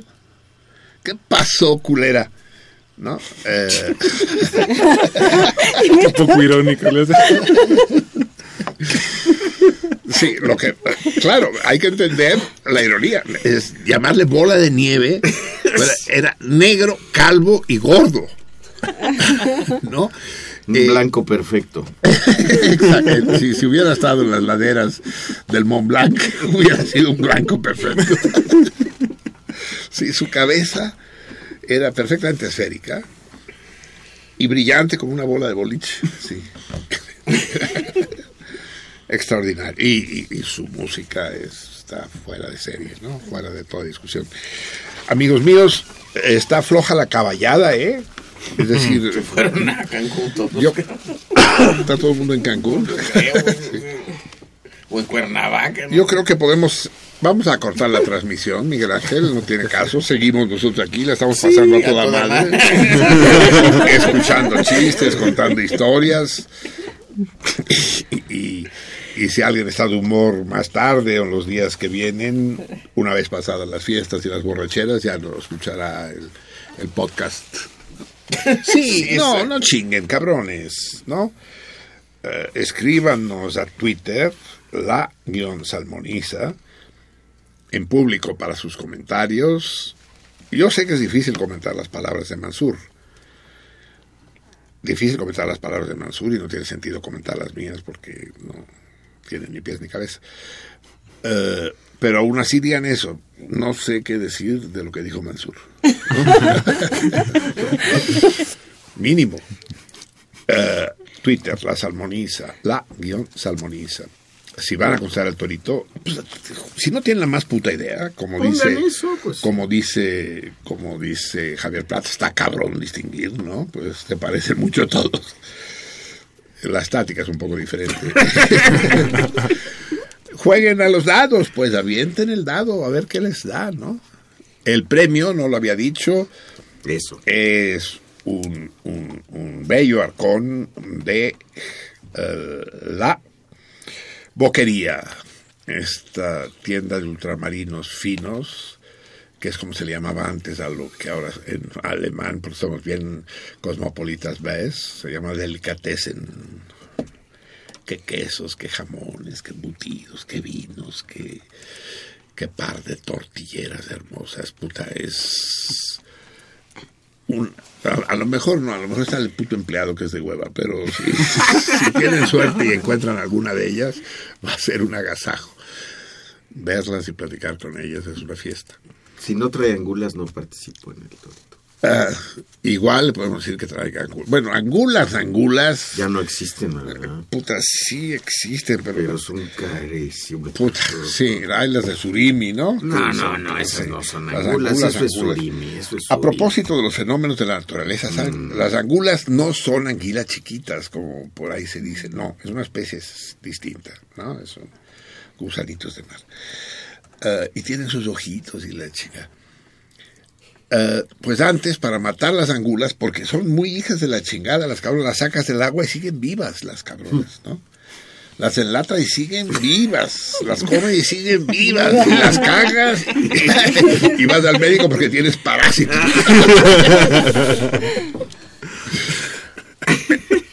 Entonces, lo que hacían los pescadores del Cantábrico, que es eh, donde más angulas se producen en el mundo, antes que el surimi japonés las sustituyera, lo que hacían era eh, sumergirlas en agua de tabaco. Y el tabaco las mataba. Para, para placer y orgullo de los antifumadores, ¿no? Que demostraban cómo el tabaco era dañino para la salud de las angulas, al menos. Eh, pues resulta, cabrón, para que se chinguen el antitabaco, que las angulas aprendieron a fumar y ya no, ya no las mata el agua de tabaco. Ahora ya no sé cómo las matan, si a balazos, si a disgustos. o- sí, no sé. Pero sí, el agua de tabaco ya no sirve para matar angulas. Pero sí una lata de angulas. Es que a lo mejor podríamos cambiar el premio, cabrón. Una sola lata de angulas. Exacto. Lo cambiamos. A ver, el, el productor en jefe. Asómate, ven. ¿Cómo, cómo ves? Sí. Sí, no sé cuánto valdrá una lata de angulas. Como dos mil pesos. ¿Tanto? Sí. ¿Crees? Sí. No, pues entonces no podemos. Si cambiamos el premio, la, la- el arcón, que no es arcón navideño todavía, el arcón navideño va a venir pasado mañana. No, mañana quedamos. Que es una canasta opípara, más que ovípara. Eh, Vivípara. Sí. si lo cambiamos Para por una lata de ¿Todo por una lata? sí. Órale. Todo, todo- todo por una- Pero es que si vale dos mil pesos, como dice Javier, Sí, eso. a vale. menos que paguemos la diferencia nosotros. Hay que ver si lo tienen primero. Déjame- Eso es. Déjame. Lo que no tienen esas niñas lo consiguen. Es, si les pides una ¿no? llanta Firestone de doble dibujo, te la consiguen. Deja que me den precio. Órale. Y te confirmo. Sí, porque sí sería un detallazo, ¿no? O sea, después de todas las fiestas que le echamos a las angulas. Sí, pero tendría, no, no puedes poner angulas y luego vino y No, luego paté. no, no. Si son angulas, son angulas, ¿no? Y se reúne toda la familia con el mantel, los cubiertos, una jarra de agua porque no hay para vino. Y la lata de angulas en el centro de la mesa. Galletitas. Calientitas, sí. No, gallet- No, galletitas. Galletitas Ah, con- y con- calle, galletitas, sí, y calientitas. también. Bien, amigos míos, pero para eso nos tienen que contestar que les parece que ya es hora de volver a Sí, escuchar sí. Payachi. Ujú. Yo creo que sí. Bueno, eh, Porque así de primera oída, está cabrón. eh, sí, vamos a volver a escuchar entonces Michelangelo, eh, Tiburón. Vamos a volver a escuchar las seis versiones de los payasos. Eh, a ver, es que quisiera que las pudieran escuchar. eh, bueno, yo me sobrepongo, aunque cada vez que haya silencio. A ver, Michelangelo. Ahora que empiece, nos quita el sonido para que lo podamos oír. Y cada vez que haya silencio, me das el micrófono para que yo diga el número. ¿Sale? Porque quiero que nuestros contlapaches le escuchen también las seis versiones. Va, la uno.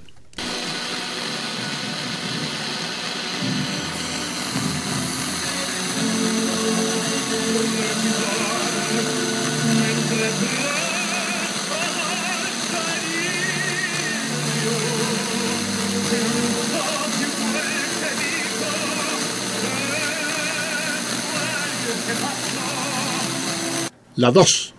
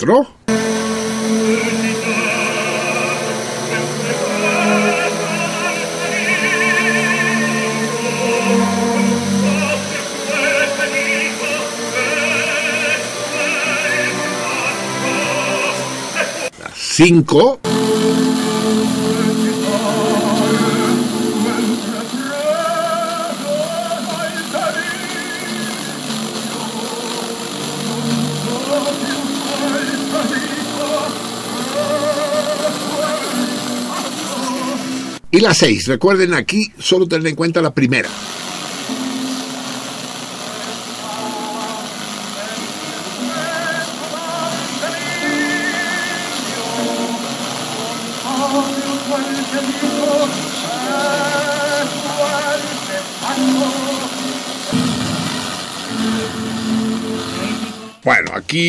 En, el estudio ya hay opiniones. Eh, en su casa también. Va, díganos cosas. Tenemos muy pocas llamadas. ¿Cuáles son? Eden Martínez Santibáñez, con ganas de escuchar el programa en directo, porque a pesar de la nueva antena, la transmisión no llega. Reeducación se escucha un poco mejor. Ha de ser tu radio. Sí. Un saludo a cabina, a todo el carmón, eh, al cardumen y a la salmona madre. A la gran Lupe, Lupe que nos debe estar oyendo. Lupe Sánchez Nieves, Lupe pasa lista de presente en el programa de sentido contrario. Decirle a Marcelino que habló la salmona madre para saludar a todos. Muchos besos para Marcelino y Javier. Salmona Madre, tenerte ahí del otro lado de eh, la, del Orán Gerciano nos, nos hace hacer el, el programa mejor. Imagínese cómo sería si no nos estuvieras escuchando tú. Eh, Lilia Peña, hace bastante tiempo pidió dedicarle a Platas Caruso, que es una pieza bastante conocida que está escrita en italiano, pues es una pieza italiana. Bueno, pues sí. A ver, sí la conozco, que, que hace bastante tiempo pidió que me dedicaran Caruso. Ah, sí, hombre, claro. Eh, ya la hemos escuchado, pero va, Lilia Peña. eh, es los, en los programas especiales no, porque esos programas, eh, la música es canónica y obligatoria. Pero el próximo martes va, el Caruso, ¿cómo se llama? El, Lucho Dala. Lucho Dala. No la doy. Y no me llames Lucho. No, yo lucho porque aquí las cosas mejoren, ¿no? En el país y así. Así es. Es una lucha. Sí, bellísima la versión de. Caruso de Lucho Dala, sí. Miguel Ángel Rosers o Rosets, no entiendo aquí bien la letra, disculpe usted. Felicidades por la trayectoria y por las fechas. Y contesta el Torito. A ver cómo contesta. Martín Catalán, para saludar a todos y comentar que es el único de su familia que escucha el programa. Manda felicitaciones y un abrazo para todos por las fiestas. Miriam, felicitaciones especiales para Miriam. Y contesta el Torito. ¿Qué traes con Miriam Martín? Ah, Pero además, qué, vol- qué, qué balconeada le pone a la familia, ¿no? Dice, es esta bola de pendejos que se reclaman parientes míos. no escuchan el programa. Gran abrazo, Martín, gran abrazo. Jesús Ayala, saludos al profesor Pereyó y a todo el equipo. Felicidades, contesta el Torito. Eduardo Moreno, contesta el Torito. El rey, maestro, hable usted por favor de la mamada de la reforma política en el DF y que el DF ya no será DF y que las delegaciones serán alcaldías. ¿Qué beneficio tendrá para la ciudad y aún más para la ciudadanía? Sí, esto, esto podemos comentarlo rápidamente, Rey. Eh, sí es una mamada, efectivamente, pero hay de mamadas a mamadas. El DF había dejado de ser DF hace tiempo, ¿eh? desde principios del siglo XXI. Ya no era un distrito federal, ya era una cosa amorfa. eh. La, idea de distrito federal, como en Brasil o como en Estados Unidos, es un territorio libre de alborotos, pues para que el gobierno federal pueda trabajar con tranquilidad y eficacia. Eh, en, en DC, como se llama el Distrito de Columbia, eh, ahí los habitantes, por ejemplo, no votan porque están excluidos del- de, la grilla, de la publicidad, de la propaganda y demás. Y lo mismo en Brasil. Aquí el crecimiento desorbitado de la Ciudad de México y del, DF. El DF es un cacho que le chingan al Estado de México. Originalmente era el Estado de México, no estaba la Ciudad de México. Después le, mochan el Distrito Federal y se crea esta cosa que está contrahecha desde el principio contrahecha desde un punto de vista de programación, pero también contrahecha desde el punto de vista de la movilidad socioeconómica, porque está hipertrofiado, pues, absolutamente. Y ya no se sabe qué es Distrito Federal y qué es Estado de México, dónde termina Nesa y empieza Iztapalapa y, y Ecatepec y la... la la, ¿Nezahualcóyotl? no, no, no, Ecatepec está. Sí, hombre, el hermano, el hermano de.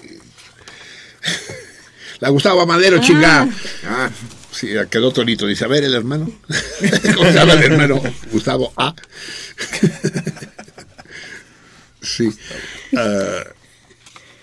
Eh, y, y ya no tenía sentido. Más aún cuando los delegados ya no eran delegados, ya eran elegidos directamente, pues sí. Entonces, eh, a lo mejor lo que tendría sentido, si, si, si es que se quiere reservar un espacio libre de interferencias sociales, sazonadas y alborotos, de hacer un, de hacer un distrito federal chiquito, digamos, ¿no? Eh, ya sea aquí mismo en la ciudad o fuera de la ciudad. En algún momento dado se había hablado de, de refundar la capital del país, en San Luis Potosí en particular como se hizo en Brasil, ¿no? Al sacarla de Río de Janeiro por los mismos por los mismos problemas. Washington también es una ciudad artificial, creada artificialmente para ser capital, lo mismo que Canberra en Australia y en buena medida Madrid en España. Uh, a lo mejor tendría, Niemeyer todavía vive, el arquitecto de Brasilia, ya mm. tiene 140 años, pero pues lo podemos traer y, que nos construya una capital así como Brasilia, ¿no? Sería de poca madre. Eh, pero efectivamente es pura demagogia. Mi, mi opinión, mi opinión de Mancera es deplorable, deplorable. Para eso, si, si, si para eso queríamos democracia y para eso queríamos eh, la izquierda parlamentaria realmente no valía la pena. ¿no? es- siguen los mismos baches, siguen los mismos topes, siguen las mismas esquinas y los nombres de las calles, siguen las mismas casas sin números en la puerta. El desorden permanece aparte de los problemas inherentes a la cantidad de gente que son. Levantar, por ejemplo, hoy no circula así por mis huevos para caerle bien a la gente, fue una enorme pendejada, aumentó el flujo vehicular en un 20%, pues. Es decir, la quinta parte de coches que no circulaban, circulan. Y entonces, pues sí, se nota eh, de manera drástica. O sea, si, si, si yo hubiera tenido la precaución de tomar el tiempo de cuánto me llevaba a ir de mi casa a CEU eh, tres veces por semana y cuánto me toma ahora, vería la diferencia. ¿A poco no, Miri? Sí. Sí se nota, claro, Exacto. claro, claro que se nota. Y es que manejar a 50 kilómetros es... Así es. Y La, eso, la Olin Yolisli se está cayendo y nadie hace nada. ¿Sí? Eh, Sí, sí, sí. Literalmente se está cayendo. Es por el hollín. Porque, por- porque se- ¿El hollín de la señora? En fin, sí. eh, felicitaciones para ti. Pero, ¿quién, quién es que preguntó? Ah, o Ah, ya te la revolví. Bueno. Ah, ¿Qué este- pasó? Ya nos llevamos así. bueno, sigue, sigue adelante. El rey. Ah, el rey, el rey. No, acá está. Este es el rey. Ah, sí. Es que yo no sé cómo le hace el pinche Javier, que las palomea todas, las correctas, las incorrectas, todas. No, es que mí las que ya leí. No, no, no pongo las de Torito. Ah, bien. Jesús Acevedo García. Esta, esta llamada es enigmática. Abrió Facebook. Abrió Facebook. Abrió Facebook, sí. Un grupo Carmen Aristegui y la Salmoniza. Ah, que se abrió en, en, en Facebook un grupo que se llama Carmen Aristegui y la Salmoniza. Habría que buscarlo, sí. En el cual se puede ver una foto de Aristegui cuando estaba en la secundaria 59 Club de Leones. Información que no han querido difundir por alguna razón. Bueno, abrió en Facebook, se me hace así como que muy extraño, ¿no? Alguien abrió. Alguien. Sí, sí, sí, sí. O se abrió en Facebook. O se abrió en. Facebook, sí, sí. Ah, y luego... Es- es- ese grupo de, de Carmen Aristegui, de su escuela, de su foto, ese ya existía, pero no decía nada de la salmoniza. ¿Existe algo así, eh, muchachas, internautas? Y luego dice información que no han querido difundir por alguna razón. ¿Quién no ha querido difundir? No entiendo. Sí, es enigmático, es, clan- es clandestino. es que enigmático. sí. Peripatético. Daniel Guerrero de Tlanepantla, un abrazo para todos. Siempre los escucho desde el principio hasta el final del programa desde hace 14 años. Felicidades. Pobre hombre, carajo. Carlos Sánchez, le gustó mucho el comentario del señor Mansur, doctor Mansur, ¿no? Sí, ¿qué es más, señor o doctor? Doctor, yo creo. Sí, porque ya señor ya es cualquiera, ¿no? Hasta la señora de la limpieza señora, sí. Abel Sosa Vaca, saludos a toda la plana en cabina. Yo fui jefe de la fonoteca de Radio UNAM. Felicidades para todos. Un abrazo, Abel. Abel, el gran Abel, sí. Julia Leticia Menes Nava, saludos a todos. Contesta el Torito.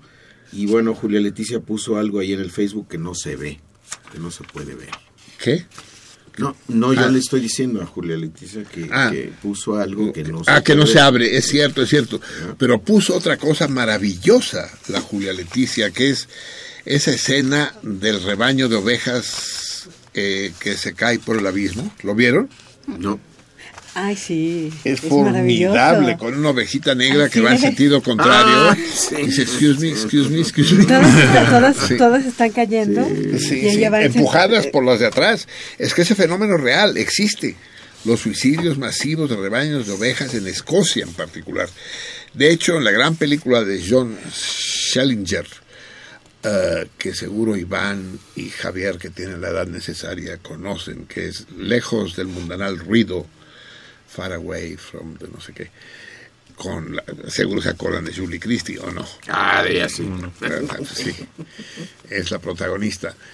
Y, y ahí está filmado un suicidio real de un rebaño. Bueno, no, no, no es rebaño, Sí, aunque, se- aunque sí Aunque sean rebaño, ¿no? salvajes, aunque sean ¿no? muy grandotes. Ah, sí. sean se rebañan.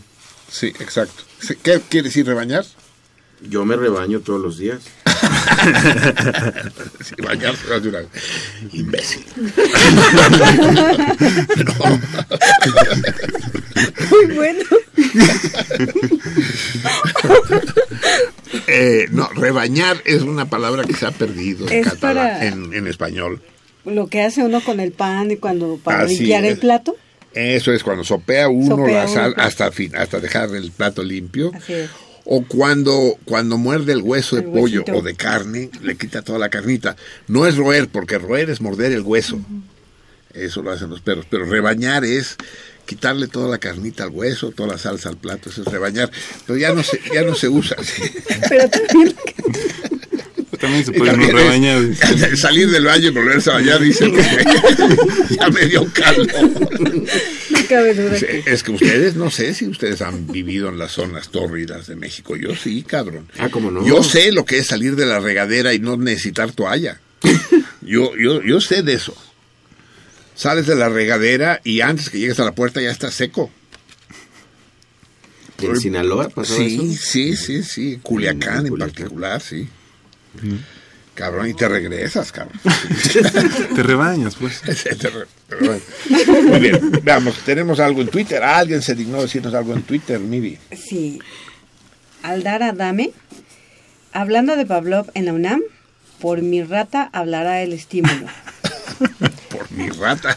Habla del estímulo. Eh, César Es, es una, es una imitación de Mansur un poco dudosa, digamos. César Berlanga, para hacer el, calvo- el carbón vegetal, la leña no se quema, más bien se hornea.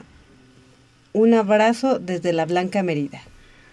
Ah, anda en medio. Uy, uy, es cierto, vino el, el, el venado mazatleco, vino desde, desde las tórridas playas. De la América del. Norte. Eso es, como diría Chava Flores. Chava Flores. Chava Flores, sí.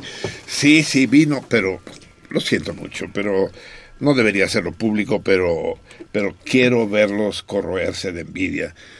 Me trajo unas cervezas artesanales. Las, oh, oh. No. Aquellos que tengan a bien venir a visitarme a la casa les tocará una cerveza, pero no ni crean que las voy a traer aquí de pendejos aquí. Caen en manos Es del- Navidad. del tragaldabas. No, Es no, no, se las bebe todas antes de que pueda yo. No, no. También unos tamales de camarón. Así es, delicioso, sí, sí. Y unos camarones secos para el caldo. Y, Hecha- y- hechos y- por él mismo. Y el marlín, sí. Exacto, él mismo sí, hizo la masa y todo. Pescó los camarones todo. Eh, no, pero sí, un montón además, un madral. O sea, formidable el César. Realmente, yo que lo odiaba, ya, ya pasé a quererlo intensamente. Ajá. Y dice, y es interesante lo que dice, la leña no se, para hacer carbón, no se quema, se hornea. Sí, hay todo un proceso de fabricación del carbón vegetal, sí. Alberto Montesinos, eh, buenas lunas a todos, un placer escucharlos. Aldar Adame, entre tanto juego de jotas y palabras quedé confundido. Excelente colaboración. Excelente, excelente. Joe Lowe, Genial con J. así es. Joe Lowe, a mí me gusta tanto la Navidad, los programas de sentido contrario ya son indispensables en estas épocas. Un abrazo al cardumen. indispensables para nosotros. Recuerdo con gran alegría todos los programas. Estas navidades aquí, las navidades pasadas, yo no sé, eh, Bogambilia nunca ha pasado una navidad con nosotros aquí. Tú sí, ¿verdad? Maravillosa, ¿a poco no? Es decir, es la fiesta de Navidad con miles y miles de invitados, 200 mil. mínimo. Pero sí, es, es muy especial el ambiente que se crea al tener el, mix- el micrófono aquí, que crea este vínculo tan especial. Y, y la gente sí escribe y sí habla. Y, y aparte de que es dedicado en primer lugar a los solitarios, a los enfermos, a los que están lejos, a los que están tristes. Aparte de eso, también para los que están contentos y están en grupo, y es muy, muy bonito, sí. Y hubo dos años que por razones eh, de las que no quiero acordarme no se pudo transmitir. En todo caso, no fue responsabilidad de sentido contrario, que quede claro. Ya con eso lo digo todo. Pero hubo dos años, uno tuvimos que hacer un streaming, y lo hicimos desde la casa, y, el otro año ya no, ni eso, pues, ¿no? El desánimo había cundido. Pero desde hace no sé cuántos años, dos, tres, cuántos, no te cuántos, no, no sé, tres años, ya volvió la tradición y este año va a estar más cabrón. Si yo cada programa, después de estar tres horas sentado aquí, me tengo que ir caminando a cuatro patas, pero, pero a cuatro patas no boca abajo como los niños que gatean, sino boca arriba, cabrón. O sea, tengo que poner los pies adelante y las manos atrás, así, chin, chin, chin, porque quedo clavado en escuadra, güey. Eso con, tre- con las tres horas que dura ahora. Imagínense qué va a pasar con las cinco, cuatro horas y media que va a durar. Se van a juntar los dos programas del antiguo horario, de las 10 a las once y media, con el nuevo, de las once y media a las dos y media. Entonces recuerden, nos vemos aquí mañana, mañana jueves, para celebrar la noche nueva a las 10 de la noche. Y fíjense bien mi última deducción, fíjense bien. Espero que, el profesor Mansur nos esté escuchando todavía. No, decimos, en México decimos Nochebuena. No, no se dice en todos, en todos los países hispanoparlantes, ¿no? Nochebuena. Y decimos Nochevieja, la noche de fin de año. Entonces, acabamos, acabamos de escuchar el diciembre congelado, diciembre congelado, decir, eh, eh, empieza el renacer, ¿no? A partir de la noche de anoche empezó el renacer, empiezan a cortarse las noches, ¿no? Camino hacia la primavera. Ah, ¿No será que el nombre original de la noche de mañana no es noche buena, sino noche nueva? ¿No será que la B y la N se permutan como, como en tantas otras eh, expre- palabras y expresiones? Noche nueva, noche vieja. ¿no? Noche nueva porque es la primera noche del, del renacer, pues, ¿no?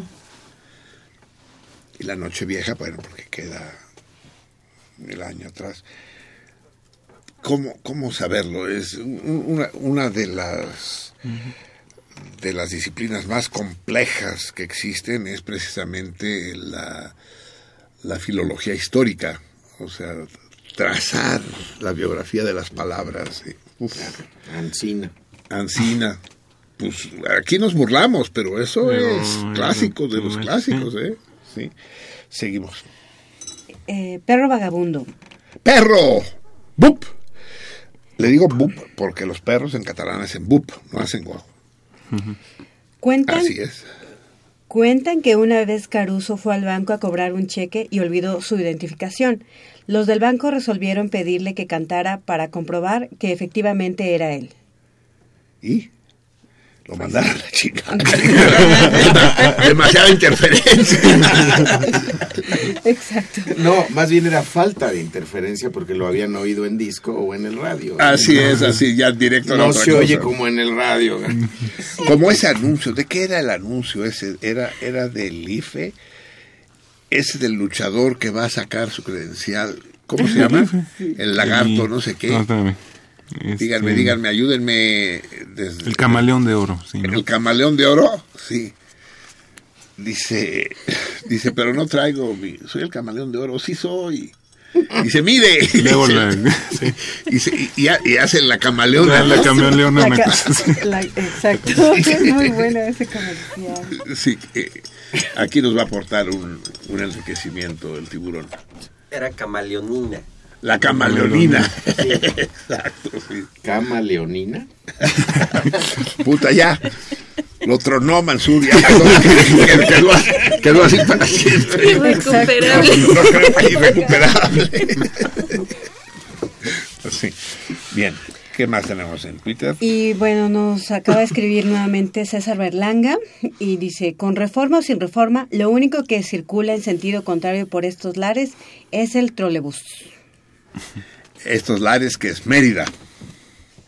Mm, supongo. o- Sí, o- yo o- creo que se ha de referir al DF, porque Al dice central. con reforma o sin reforma. Sí Ah, es. Sí, es lo único que va en sentido con- en, en contraflujo, es el trolebús, no hay camiones. No. ¿No? no. El trolebús, este era uno de los posibles nombres del programa. ¿Recuerdas, Javier? Que sí. En la ¿Qué? vida. Que uno de los... ¿Qué? Dice Bugambilia que qué? Sí, hay, camio- hay camiones en, sí, En en contraflujo. en contraflujo en la vida. ¿En la viga? Pero Sí, en los ejes viales, ¿no? Sí. En el eje Ah, en el Ah, en el eje central, no. no, no. No, O sea, pero ida y vuelta. estos lares, sí, no sé a cuáles lares. No, pero yo creo que sí se refiere aquí al. ¿Pero qué decías del principio? Ah. ¿Te acuerdas, cabrón, si lo hicimos juntos? Uno de los posibles nombres de sentido contrario, cuando barajamos, pues, bastantes, docenas de nombres, uno era el trolebús fantasma. Híjole, ¿Te no me acuerdas? Sí. El trolebús fantasma. Sí, esa, esa Qué imagen de un trolebús fantasma recorriendo la ciudad vacío. ¡Ay, cabrón! Pero, pero- trolebús, ¿no? Ahí viene otro aguas. Es, ah, en Barcelona les llaman la muerte silenciosa porque también van en contraflujo. Y entonces no los no te fijas, Yo pues. prefiero O sea, la muerte tú- chiquita. tú eh, no, pero la muerte silenciosa es muy cabrona. Nadie, nadie que la haya padecido lo ha podido explicar, pero imagínatela. Es decir, tú te volteas hacia donde vienen los carros y te bajas de la banqueta, das un paso, porque el carril frente a ti está vacío, esperando que pasen los carros que van de derecha a izquierda, sin saber que a seis metros a tu izquierda, en el lado ciego donde no ves nada, viene una mole de acero, vidrios y carne por dentro a 60 kilómetros por hora en silencio. Puf. Bye. Sí saben, ¿no? ¿Cuál es la diferencia entre un cuate que se cae del segundo piso y un cuate que se cae del piso 20? El que se cae del piso 20 es... ¡Ah! ¡Puf! Y el que se cae del segundo piso es... ¡Puf! ¡Ah!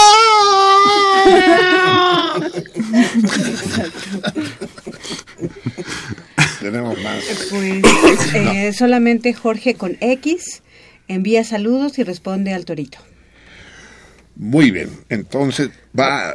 Bueno, Jorge, el perro vagabundo también responde al torito y Joe Love también responde al torito. Joe Love, ah, Joe Love, ese tiene otro nombre, es como O sea, eh, el oso yogi. el, os- el, el oso yogi que fue nuestro invitado alguna vez. Y, ah, y estuvo en el aniversario también, el, el oso yogi. Muy bien.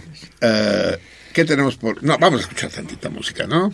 ¿O ti- ¿Tienes un- una luz de facebookeros? Más o menos. Vamos a poner música, sí, porque ya está empezando a darle. Vamos con música navideña, sale, amigos, pero vamos con música navideña de a de veras. No porque no haya sido de a de veras la que escuchamos, sin duda lo es. Eh, esta la volveremos a escuchar mañana, pero no puedo. En, en una versión distinta. Va- vamos a escuchar el corte 3 es para mí la canción navideña, pues ahora que escuché el Dazembre Kunjalat también me parte el corazón, también digo qué cosa más hermosa, ¿no? Pero tradicionalmente, como la conozco desde niño, y lo que uno conoce desde niño, sean músicas, sean parientes, se, como que ya, ya se acostumbra uno. Pero cuando yo descubrí eh, el niño del tambor, o el pequeño sí. tamborilero, quedé fascinado. Y me pasa con muy poca frecuencia, Javier. A ver, tú como hombre de música, ¿es natural que en la primera audición de una pieza no le guste a uno? Sí. Sí. ¿A ti te pasa? Me pasó con Mozart. Sí. Yo hoy escuchaba Mozart y no me gustaba, no me entraba. Yo decía, no, mm, música más cursi, más mamona, más empalagosa. Y hoy amo a Mozart como sobre todas las cosas. Y eh, a fuerza de... No, bueno, yo creo que son como que uno madura, por un lado, ¿no? Sí. Y se simplifican las cosas, no sé. no Y sé, se crean nuevos mecanismos Sí, del placer y del deseo, sí. sin duda, sí. A mí me pasó también con el piano, por ejemplo. Yo Mm. detestaba el piano. Mi mamá nos compró un piano, aprendan piano. Estaba la profesora Sbazensky, eh, judía refugiada catalana, o sea, complicado, pero era pro- profesora de piano. Y, se la, y- y la, la señora Sbazensky les va a dar clase. Ay, eh, clon, clon, clon, clon. No, yo quiero clarinete, yo quiero violín, hasta cello, pues. ¿Hasta cello? Incluso Sí. Y, y después ahora el piano me encanta, cabrón. Vamos a escuchar piano dentro de un ratito. Pero de momento vamos a escuchar El Niño del, del Tambor, interpretado por los cantantes del Rey, acompañados por la Orquesta Sinfonía de la Ciudad de Londres, dirigida por Richard Hickok, Hickox, con X final. El pequeño tamborilero, el que no tiene otro regalo que llevar al, al recién nacido que el redoble de su tambor. Recuerden lo que ya les he dicho, los villancicos en realidad deberíamos cantarlos y escucharlos todos después de Navidad, porque son para... El nacimiento. Eh, normalmente son para cuando el niño ya nació, ¿no? Pero como que después de Navidad se produce un desinfle, ¿no? Ah, llega uno al, año nuevo ya... mm, es, eh, como que la atención está tan especial de la Navidad se ha perdido. Así que vamos a escuchar ahora al tamborilero que va camino de, de la cueva, del establo, del, ¿dónde nació este cabrón? En un pesebre. En Belén. O sea, pesebre es establo, ¿o qué es pesebre? Más o menos, sí. Pero también luego hablan de cueva, luego hablan No, de portal. no, no, ¿quién sí, habla de sí, eso? sí, yo sé, villancico. ¿Quieres que lo pongamos? Villancico catalán. ¿Que habla de una cueva? En una cueva, cabrón. Sí, sí, como lobo, hijo de chingada, sí. A lo mejor ni nació, fíjate. ¿Será? Demasiadas contradicciones, ¿no? ¿Qué pedo? O en el ISTE. que es peor, que- que es peor que en un establo. Mejor que nazca en la cueva. Va, el tamborilero, el niño del tambor.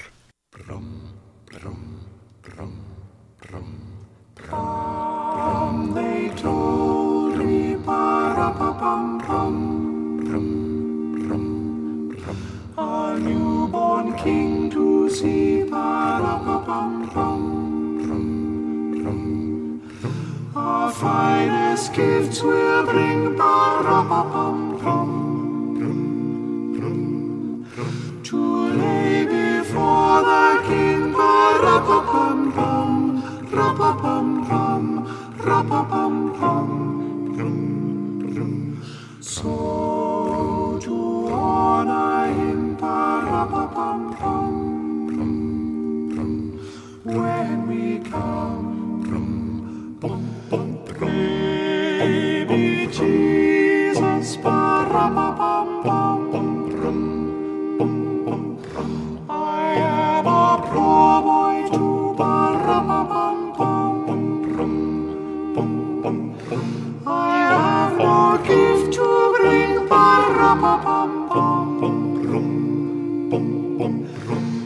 God's fit to give our King a pum pum, pum pum, pum pum pum.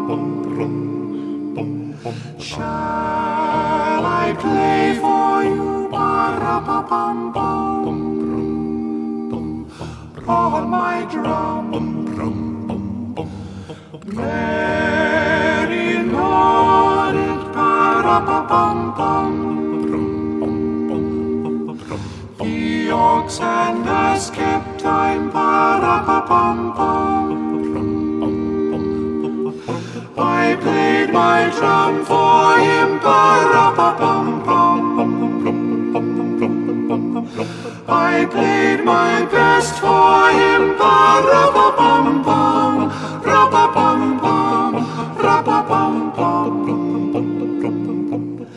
Then he smiled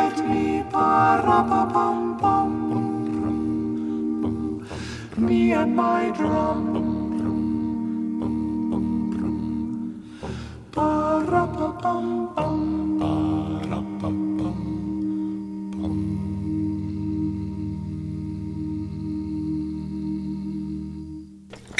Hermoso coro, qué hermosa canción. Param, pam, pam. Esta versión está bonita, de sí. la de las posadas. De las posadas. ¿Qué quieres que te diga? Pero dicen param, pam, pam. aquí El tambor suena rantanplan. Rataplam, rataplam, plan, plan. Así es. Dice, chiste mamón, chiste mamón. Como si los otros no fueran mamón. Dice cómo se inventó la música, ¿no? Iba Paquín con su papá. Ese, ese chiste se lo debo nada menos que a Fernando Marcos. Lo contó en medio de un partido de fútbol que debía estar de huevo porque se puso a contar chistes. Dice que va Pachín en una diligencia con su papá y se desbocan los caballos de la diligencia y Pachín, eh, eh, asustado, presa a pánico, le pregunta a su papá, dice, ¿parará papá, parará? Y el papá le responde, parará Pachín, parará. Cualquier reclamación, diríjense al ilustre don Fernando Se ríen como niños bobos. Sí. Bien. Eh, son la una con 47 de este 2 nivario. Carbón. Qué barbaridad, carbón, ¿no?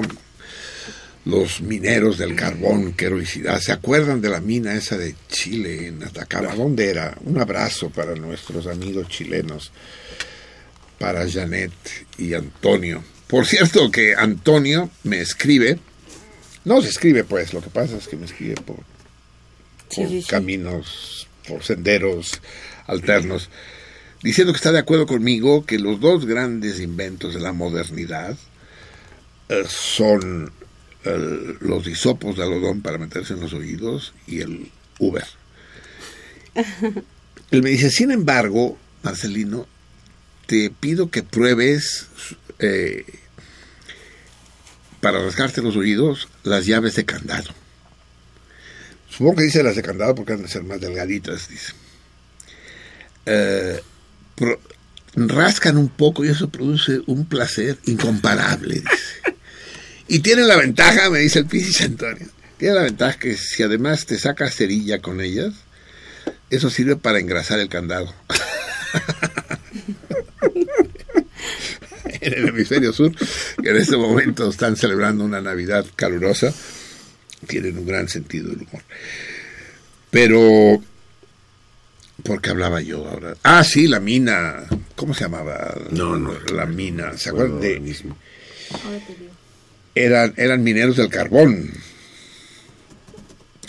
Los mineros del carbón son los más sufridos. Ahí el carbón desprende el famoso y tenebroso el gas, este grisú, que es terriblemente explosivo, ¿no? Y explotan las minas de carbón y han muerto miles de trabajadores. Atacama. Atacama, ¿verdad? Sí, es el desierto de de San Atacama. José. De Atacama. San José, exactamente. Atacamas leoninas, Atacama. Le diré que lo pida. No trae un ribotril, algo para... De, de hecho, sí, traigo, traigo Valium. Valium. Sí. No, prefiero un tafil. Un tafil, sí. Ah, sí, en el norte de México, ¿no? La, la terrible también fue de carbón, es que no pudieron rescatar los cadáveres. eh,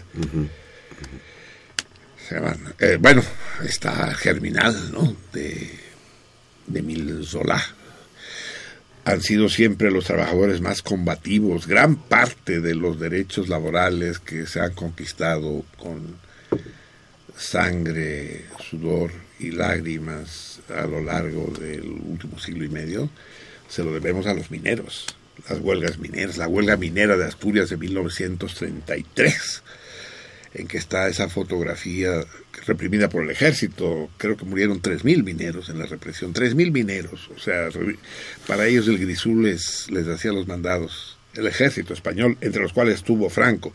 Hay una fotografía que no he querido buscar en internet porque a lo mejor la encuentro, de los soldados posando sonrientes, sosteniendo por los cabellos las cabezas eh, degolladas de los mineros. Así fueron los españoles. Tenemos que hablar de España, por cierto.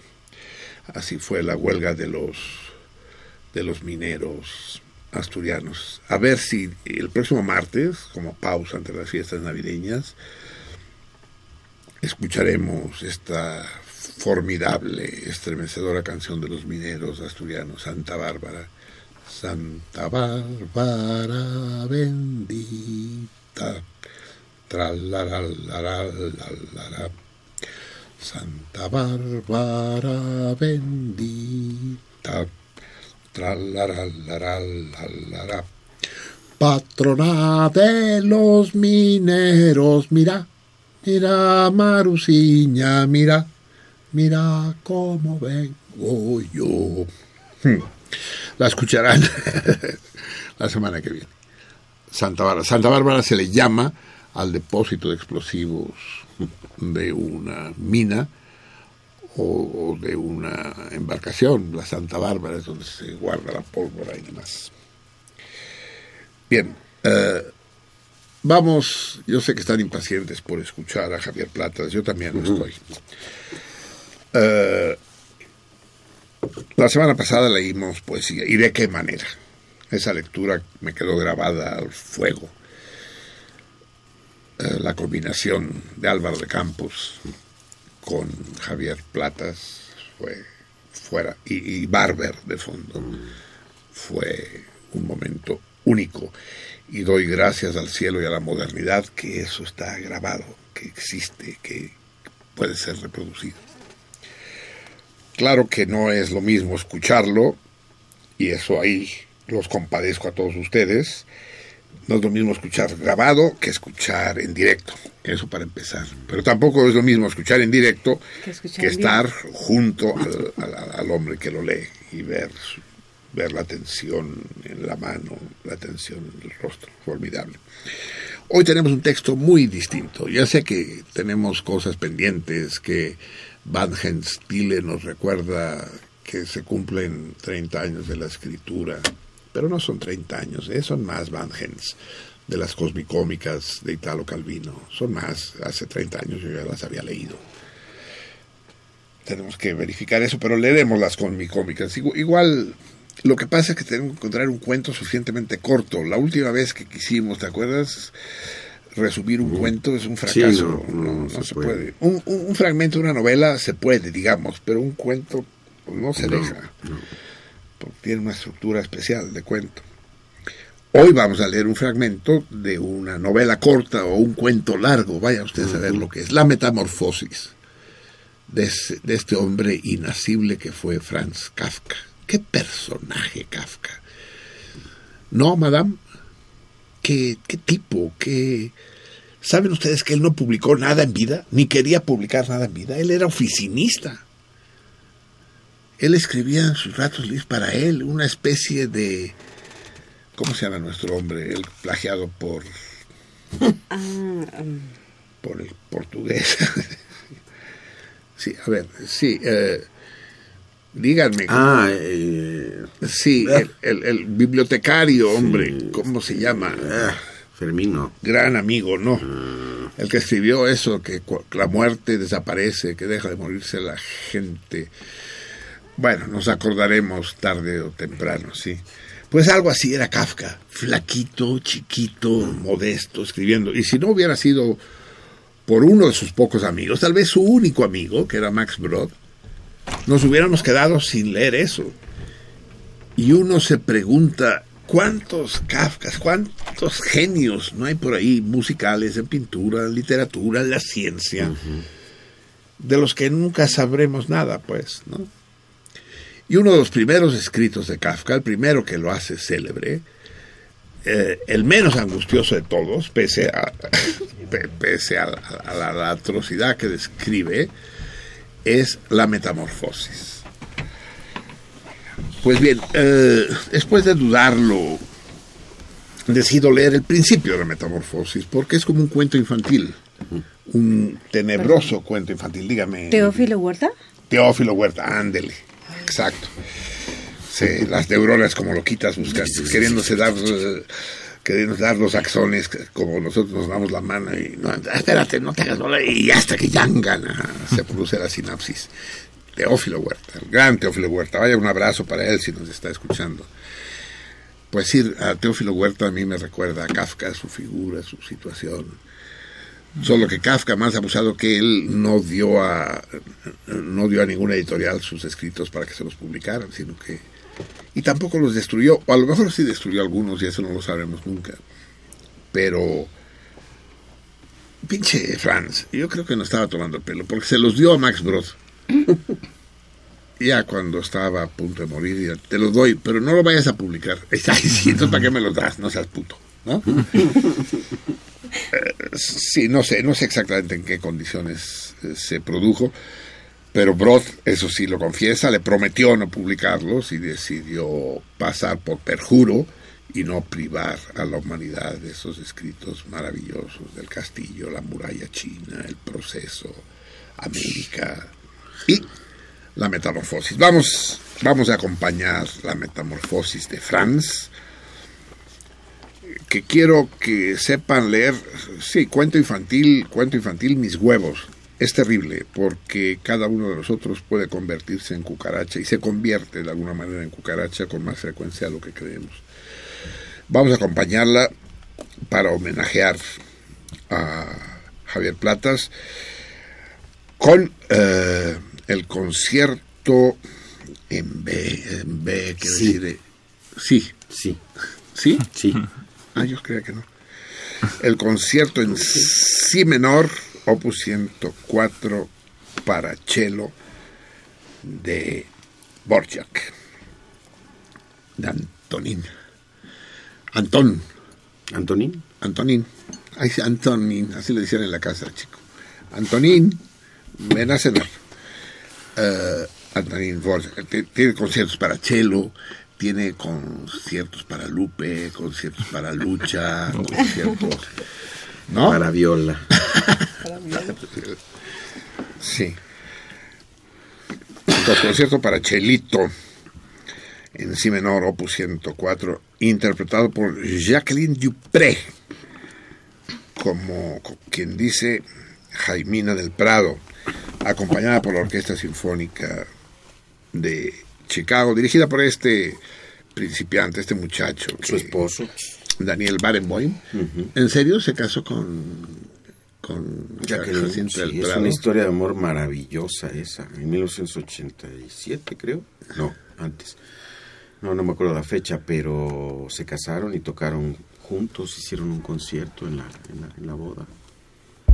Uh, una Barenboim es exclusivamente director de orquesta, es pianista también. Es pianista y director de orquesta. Así es. Argentino. Judío argentino. Perdón. Y el, está hay una película acerca de ese asunto que se llama Hillary y Jackie. Es muy mala la película, pero da una idea de lo que de lo que pasó con ellos. Porque a ella le dio una enfermedad terrible que es eh, esclerosis Múltiple. Ajá. Uf. Entonces a los 42 años ya dejó de, de tocar y, y murió a los 43 años. Al menos murió pronto, porque una- luego te pueden provocar agonías, Sí, como nuestro amigo. José Antonio y otros, de años y años, años en que te vas muriendo en vida. ¿no? Sí, una historia dulce y terrible. La de Jackie y Daniel. A ver, como, como no vamos a salir del aire, ¿eh? porque Javier va a leer y pinche café está al lado, me, lo- me- me- me lo puedes calentar acá. Muy bien.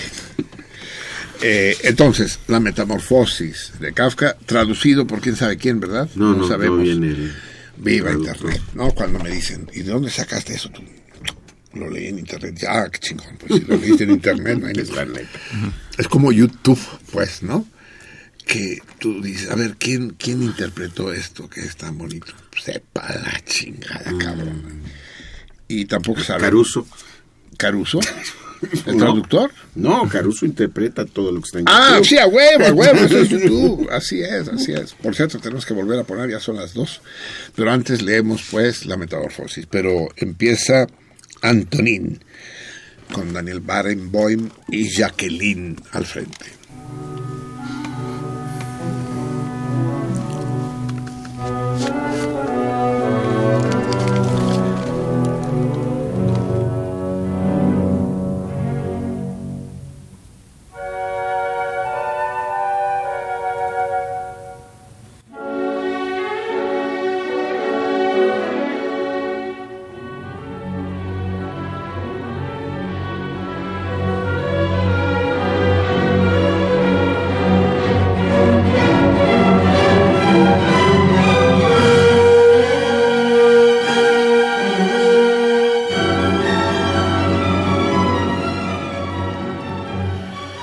Mañana, tras un sueño intranquilo, Gregorio Samsa se despertó convertido en un monstruoso insecto. Estaba echado de espaldas sobre un duro caparazón y al alzar la cabeza vio su vientre convexo y oscuro, surcado por curvadas callosidades, sobre el que casi no se aguantaba la colcha que estaba a punto de escurrirse hasta el suelo. Numerosas patas, penosamente delgadas en comparación con el grosor normal de sus piernas, se agitaban sin concierto.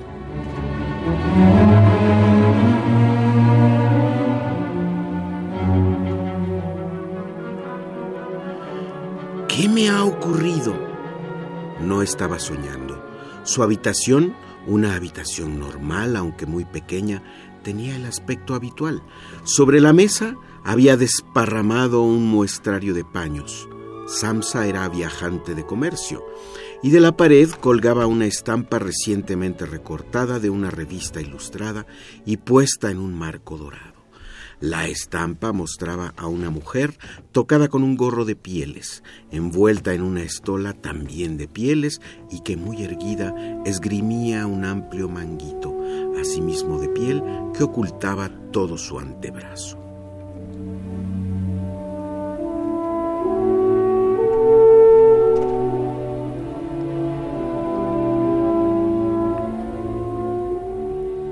Gregorio miró hacia la ventana. Estaba nublado y sobre el zinc del alféizar repiqueteaban las gotas de lluvia, lo que le hizo sentir una gran melancolía.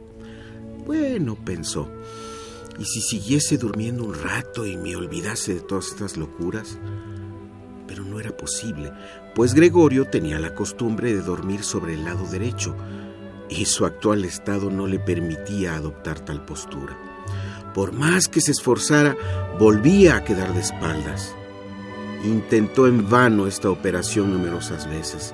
Cerró los ojos para no tener que ver aquella confusa agitación de patas que no cesó hasta que notó en el costado un dolor leve y punzante, un dolor jamás sentido hasta entonces.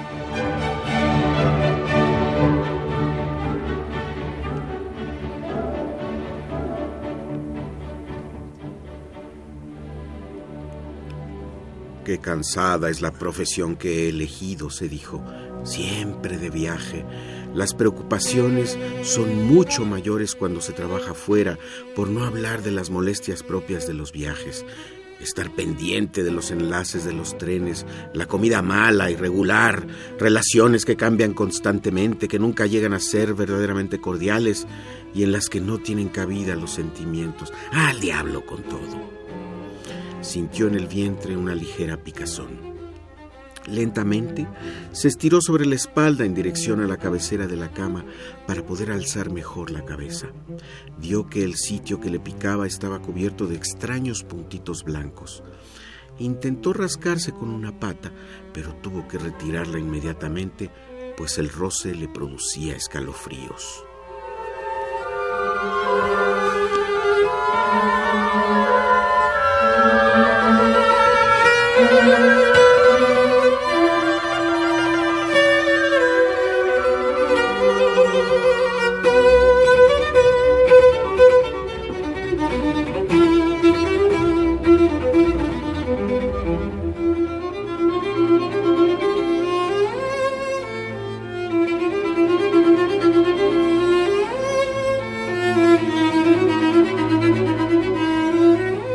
Estoy atontado de tanto madrugar, se dijo. No duermo lo suficiente. Hay viajantes que viven mucho mejor. Cuando a media mañana regreso a la fonda para anotar los pedidos, me los encuentro desayunando cómodamente sentados. Si yo, con el jefe que tengo, hiciese lo mismo, me despedirían en el acto, lo cual probablemente sería lo mejor que me podría pasar. Si no fuese por mis padres, ya hace tiempo que me hubiese marchado. Hubiera ido a ver al director y le habría dicho todo lo que pienso. Se caería de la mesa, esa sobre la que se sienta para, desde aquella altura, hablar a los empleados, que como es sordo, han de acercársele mucho, pero todavía no he perdido la esperanza.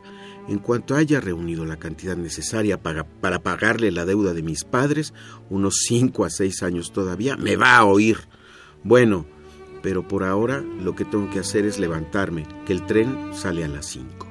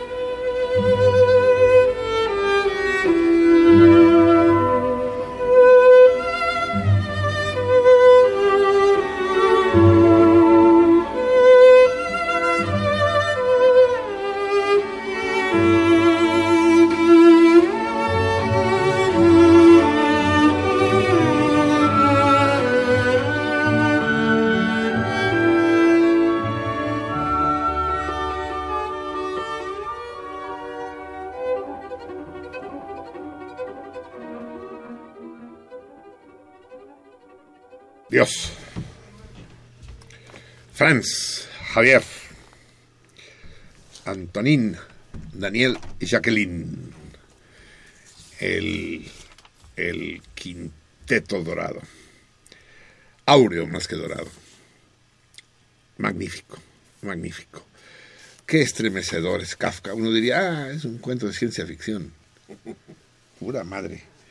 No es ni ciencia ni ficción es una pesadilla, pero es una pesadilla con, con referencias terribles en la realidad. En Kafka siempre la tenue membrana entre el dominio de Morfeo y, y el del mundo de los vivos eh, es translúcida y permeable, formidable. Nuestro nuestro homenaje al centenario. Me dice la Arián que es el centenario de la aparición de la, de la metamorfosis, poco tiempo después de la muerte de Franz. ¿No? ¿Me puedes decir tú misma o alguno de ustedes qué año muere él? Yo creo que sí, eh, es poco, poco antes de que, que Max Brod no tardó mucho en decidirse a publicarlo. Bueno, encuéntrenlo. Mientras tanto les diré que son ya las 2 de la mañana con 9 minutos. Hablemos un poco del torito mensual. Nuevamente esta semana, ya no es la primera que nos pasa, no tenemos ni una sola carta. No saben lo desesperante que es llegar al apartado postal y encontrarlo vacío. Es un túnel así que se pierde el infinito. Es criminal escríbanme, hombre. De hecho, ya nos pusimos de acuerdo los miembros del equipo para escribirnos a nosotros mismos, para, para recibir alguna carta. ¿Saben quién hacía esto? El gran físico Max Frisch. Max Frisch, colaborador de Einstein, eh, nunca se casó, nunca tuvo familia, nunca tuvo casa, vivía permanentemente en hoteles y viajaba mucho, siempre en hoteles junto con Einstein, una vez dijeron, a la verga la ciencia, Carlos, se muere uno de hambre, qué relatividad y qué mamadas, vamos a ganar lana. Eh, y entre los dos inventaron un refrigerador. Resulta que los refrigeradores caseros son más recientes de lo que creemos. Los refrigeradores caseros eh, eléctricos son del siglo pasado, de pues por ahí deben haber aparecido los primeros en 1940. No, un poco antes tal vez. Por ahí. Eh, poco antes de la guerra pero eran a base de amoníaco, de gas. Pero el amoníaco es un gas muy tóxico y si se producía alguna fuga, eh, envenenaba a los habitantes de la casa. Incluso hubo un escándalo en alguna ciudad de Alemania, no sé cuál, porque toda la familia murió debido a una fuga de gas en su moderno refrigerador. Entonces ellos decidieron inventar un refrigerador que no funcionara con gas, sino con un coloide, con un polvo de metal, con virutas metálicas. Y sí funcionaba, sí refrigeraba, no era tóxico, pero hacía un estrépito terrible, que es como si estuvieras viviendo dentro de una locomotora. Total que nunca se hicieron ricos ni Einstein ni Frisch. Y Frisch, eh, a- Frisch le encantaba recibir correspondencia, pero pues nadie sabía ni dónde andaba, ni, ni en qué ciudad. Entonces escribía él mismo sus ideas, se iba a desayunar a cafés, restaurantes, compraba postales y escribía sus pensamientos, eh, lo que había visto por la calle o ideas científicas, lo que fuera, y se las dirigía a sí mismo al hotel en el que estaba y las ponía en el correo. Entonces le encantaba llegar al hotel y decir mis llaves, por favor. ¿Hay alguna correspondencia para mí? Sí, Herr Frisch. Aquí tiene. Y le daban sus... Ah, y se, y se. Sí, ad- adorable. Y, y así estamos, nos- así, así vamos a acabar haciendo nosotros, Carmen. Y aquí vamos a leer, y nos escribió Arián, que nos dice... que- Se escribió allá. Sí. Oye, mira, aquí hay un servicio informativo que tengo que dar, si me permiten. Que llamó la señora Edna Pimentel desde Tepepan. Dice, quiero saber si Marcelino toca el piano y que Javier le dé clases de canto. Javier, me urge saber quién afina pianos. Cuando quieran venir a mi casa, que es suya, es muy grande y los salmones serán bienvenidos. Los invitados en el estudio ya se oyen cansados. Sí, sí, pues, sí, oye, pues si no abren la No, boca, no, no, la chingada. Bueno, pero ahí le va el teléfono Pues del, ¿no? afinador de pianos que se llama Jorge Sánchez y tiene su teléfono celular 55 31 57 15 53. Repito, 55. ¿Es celular? Celular, claro. 55 31 57 15 53. Jorge Sánchez. ¿Los afina a domicilio Sí, o hay claro. que llevar Bueno, hay que llevar el piano de repente, sale más barato si uno lo lleva. O no, solamente las cuerdas que estén desafinadas. Las ¿no? cuerdas. Servida señora Pimentel. Pero, pero eh, ella pide que le afinen el piano, pero luego me echa mi, mi, mi patada en pasando. ¿Y, ¿Y a mí quién me afina? Dígame, señora Pimentel. Yo sí puedo ir al taller. Bien, amigos míos. eh, les decía, eh, no hay ninguna carta. Espero que para la semana que viene lo haya. Recuerden que el plazo para las respuestas correctas caduca el eh, primero de enero del año del señor de 2016. Eh, las cartas que no han llegado hasta entonces no participarán del sorteo. Pues, ¿Cuál sorteo si no hay ninguna respuesta correcta todavía? Espero que haya algunas. La pregunta es, ¿qué célebre dirigente comunista de hace casi un siglo cuando terminó la Segunda Guerra Mundial, se entrevistó con Stalin, una mujer, ¿eh? una de las pocas célebres dirigentes comunistas de- del sexo opuesto. Sexo opuesto al mío. Eh, se entrevistó con Stalin y se produjo el siguiente diálogo. Dice el camarada Josif, quiero que seas tú la presidenta de tu país, ahora que lo liberamos de los nazis. Y por única vez en su vida alguien contradijo a Stalin y le dijo, creo que se equivoca, camarada. En la sala, todos los presentes, esta anécdota la tengo de manera directa, así que sé lo que digo. Eh, todos en la sala quedaron pasmados, nadie había osado nunca contradecir a Stalin y haber sobrevivido para contarla. Stalin se quedó callado un momento, la miró fijamente a los ojos y dijo, ¿por qué lo dice, camarada? Por tres razones. En primer lugar, porque soy mujer. En segundo, porque soy judía. Y en tercero, porque soy una intelectual. Stalin salió detrás de su escritorio, se dirigió hacia ella ante la tensión del ambiente, le tomó el rostro con las dos manos y le dio un beso en la frente. ¿A quién sugiere usted entonces, camarada? ¿Quién era esa mujer? Díganmelo al apartado postal 21111 de México, Distrito Federal. Dirija la carta a mi nombre si quieren, pueden añadir sentido contrario y si quieren más aún pueden añadir el código postal 04020. Si quieren también tráiganla en persona, si quieren, si me ven pasar por la calle me la dan. Háganle como quieran, pero sí tiene que ser una carta sobre papel.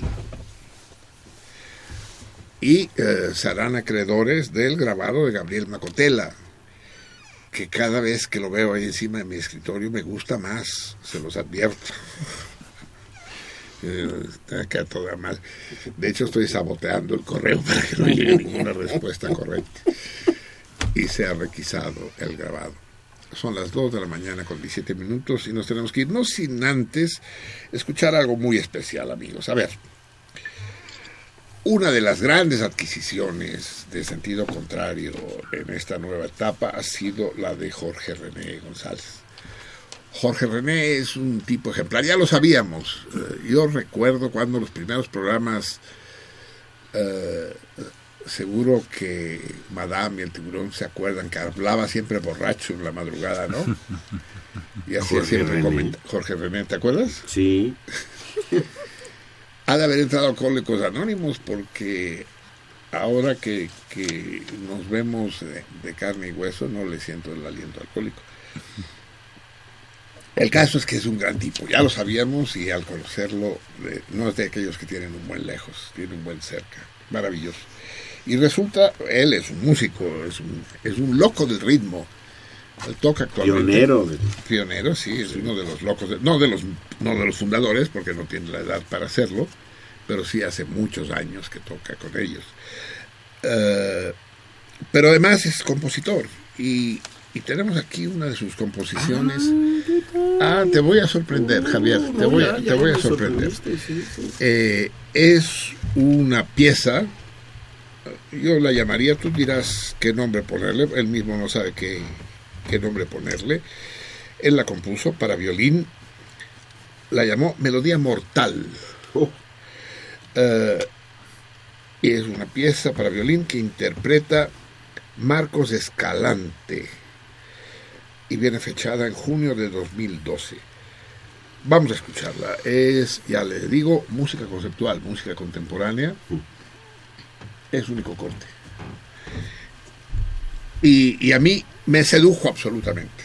A mí me llega mucha gente, bueno, bastante gente con grabaciones. Oye, cabrón, quiero, quiero estar en tu programa, quiero que pongas mi música. Disco, disco, quiero disco. Después escuchas el disco, es- eso que escuchas el disco es un decir, escuchas los primeros segundos del disco y dices, ajá, ajá. Y me temía que algo así pasara con el gran Jorge René. Digo, Jorge René es rockero, hombre, ¿qué va a andar él haciendo música contemporánea? Y puse el disco y me fui quedando esc- es- escuchándolo, sumergiéndolo en su propuesta, audaz, eh, minimalista, vibrante, y me cautivó del todo. Espero que ustedes compartan mi opinión. De Jorge René González, con, ay, se me olvidó el nombre del violinista. Marcos Escalante. Marcos Escalante, ¿lo conoces? No. Ahora lo conocerás. Eh, Melodía Mortal.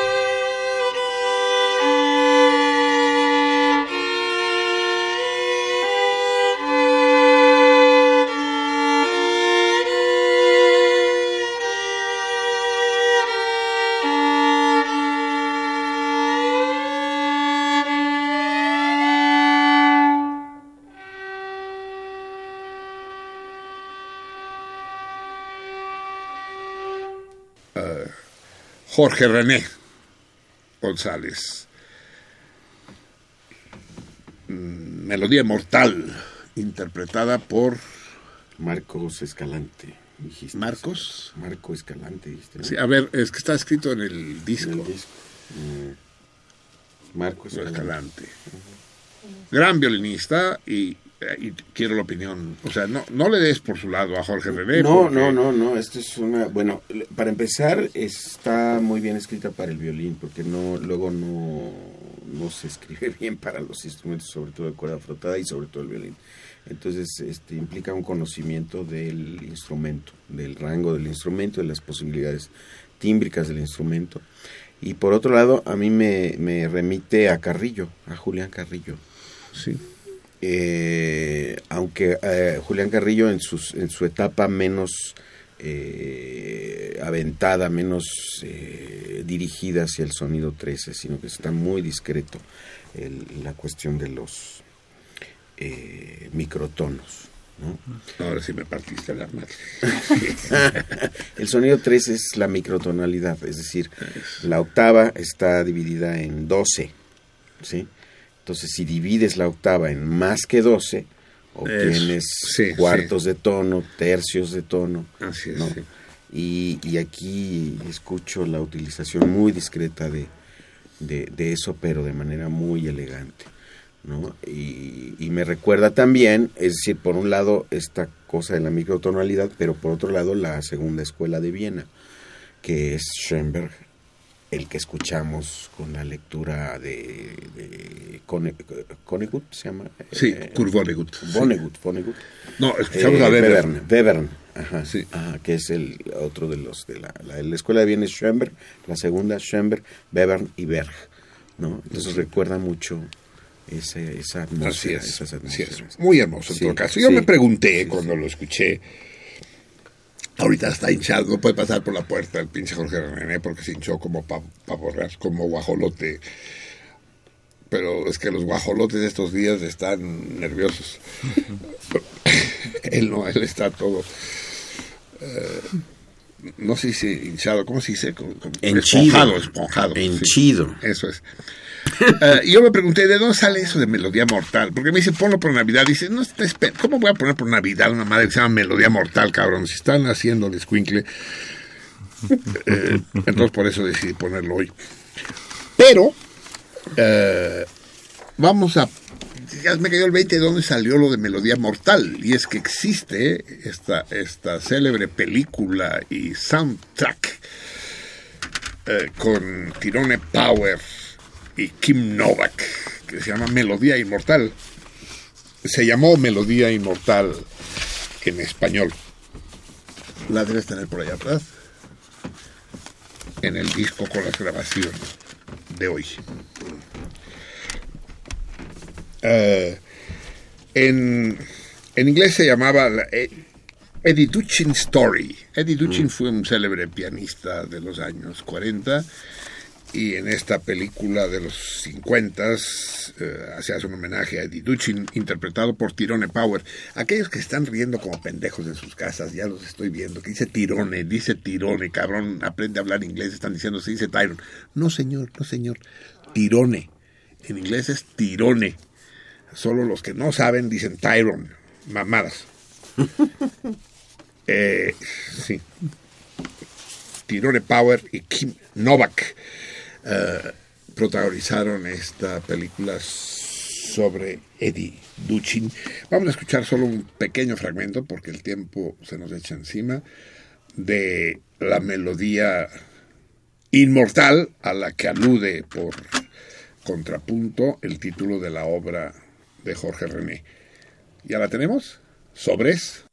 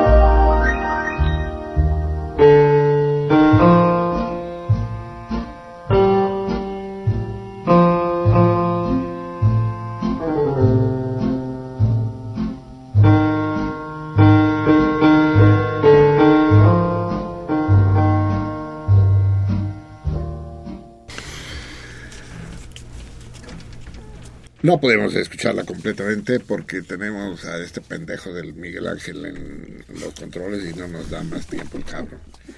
No, el Miguel Ángel es Salmón, Miguel Ángel es Salmón, cabrón, y nos dio, para desgracia de todos ustedes, Hasta media hora más. Hasta, hasta el 10 para las 3, pues casi. sí. Pero de todos modos no podemos escuchar toda esta melodía inmortal. Pero es que quiero que se den cuenta de la estupidez de la cultura gringa. Es decir, ¿a qué estamos sometidos? Como dijo el presidente Nicolae Ceausescu de Rumanía, eh, cambiaría, cambiaría todo lo que se quiera por una posición geográfica más favorable. Los imperios imponen su cultura, sus leyes, sus modos pero que nos lo impongan los gringos está muy cabrón. Y esta estupidez de las... Esto es conocido como la melodía inmortal. Ignorando, ignorando lo que es en realidad y que no aparece en los créditos. Se aparece... eh, quien interpretó aquí, por cierto, es esta mujer que fue célebre como pianista de música ligera, Carmen Cavallaro. Ah, no, es hombre. Ah, exacto, perdón. Exacto, bien, qué buen apunte. Es un güey. Sí, se llama Carmen Cavallaro. Sí, si hay güeyes que hablan Lupe, porque no las va a ver que sea Carmen. Es un hombre, así es. Es un hombre, sí. Por cierto que, que hoy hablé a, ¿A, dónde hablé que me manda? A, a Banamex para saber mi saldo y la chingada y me contestan, güey. Eh, José Miguel. Que, espérate, serví le dice, José Miguel. No, José Maguey. Digo, ¿cómo? José Maguey. Va a servir, le dice, gracias José Maguey, cabrón. O sea que el hecho de que se llame Carmen, como dices tú perfectamente, es hombre. Sí, y, y además célebre el güey, sí, como pianista ligero. Pues bien, ¿de dónde sale esta melodía inmortal que todo el mundo conoce? Ah, la melodía inmortal. Nadie se acuerda de Carmen Cavalaro, ese cabrón. Y, y se acuerdan de, de Tirone Power, ¿no? En el papel de Eddie Duchin. Pero ¿de dónde sale la melodía inmortal? Escuchemos.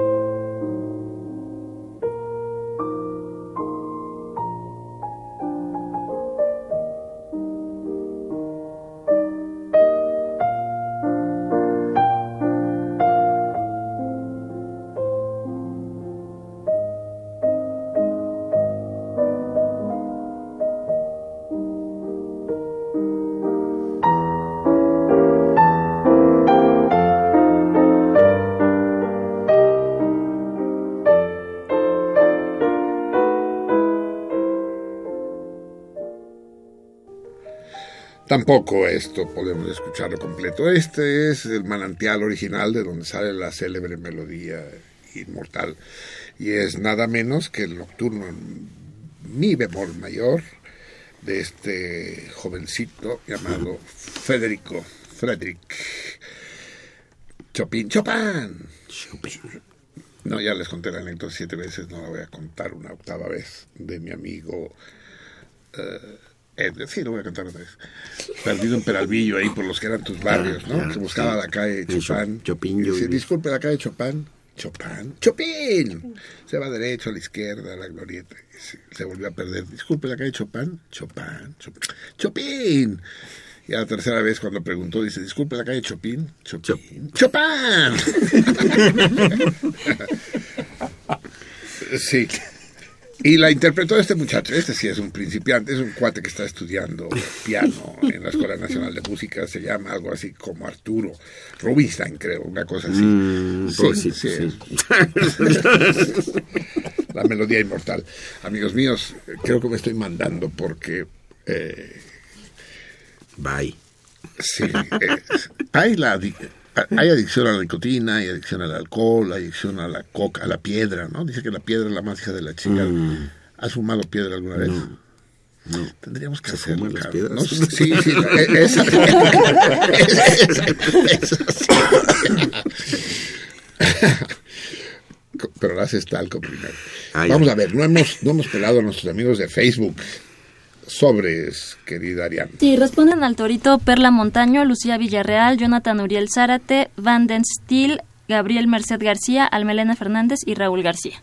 Ándele, poca cosa. Ellos, todos ellos responden al torito. Luego los comentarios, eh, Jonathan Uriel Zárate dice, saludos a toda la salmoniza, a Marcelino y a Javier, hermosa la narración de la vida de los salmones que le gustó a mis hijas. Adi Cipatia, de 11 años, Fátima Montserrat, de 9 años, y Tania Emiliana, de 6 años, a quienes presento como pequeñas salmonas y es la primera vez que escuchan el programa y están con el ojo cuadrado. De esas que todavía no salen del remanso. ¿Y siguen despiertas ahorita? Dice, en vacaciones lo escucharán para ponerse chingonas aprovechando que no hay tele. Eso, que están en Y- Japón, ya son las 7 de la mañana. Y dice, eh, la neta se manchó Marcelino con el pinche torito y me declaró un soberano pendejo para resolverlo por las siguientes razones. Uno, la interferencia que le ponen. Dos, mi pinche radio que no tiene antena y que con broncas agarra Radio UNAM.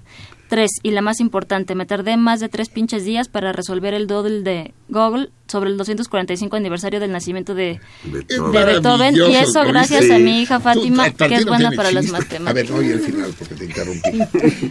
Ah, no, que, que, que eso gracias a mi hija Fátima, que es buena para las matemáticas. Ah, no, no para la música, para las matemáticas. sí, las combinas, las Sí. yo sí tuvo que resolverlo así, este para acá, no, Sí, entonces lo sí, permuto, sí, lo sí. sé. Eh, Fernando Castañeda, el Face del grupo de sentido contrario ya no la revisan. Sí, cómo no. No lo pelamos, pero sí lo No, revisamos. no, no, no, no, no hay que revisarlo, lo gozo. Hay cosas maravillosas, yo lo disfruto enormemente, pero ya lo he dicho y lo repito, no quiero que el, que, que el club, es el club de los salmones se convierta en un resumen del programa, ni que el programa se convierta en un resumen de la página, no, por nada, son independientes, entrelazados, por supuesto hay una cantidad de cosas extraordinarias. Ya comentamos lo que lo que publicó Julia Menes, ¿no? De los borregos lanzándose al Ujú, abismo. Pero también lo de Jorge René, ya para acabar de ponerle aceite.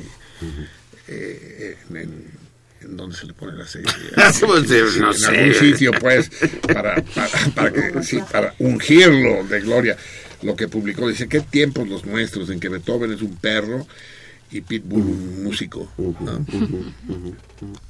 Sí, esa página es maravillosa, sí, sí, pero. Y debe fluir, o sea, ¿para qué, para qué metemos ahí? Así es, así es. Si el programa ya es una mamada de... No, no. Pues tú le haces broma, pero antes desaparece el programa que la Eso. página, te aseguro. En Quilacasha, me fascina escucharlos. Lucía Villarreal, muy feo Torito. Ahorita ya ni me acuerdo del orden y de las voces. Con la interferencia no se distingue nada. Ah, Igual pues lo contestaré, con suerte le atino.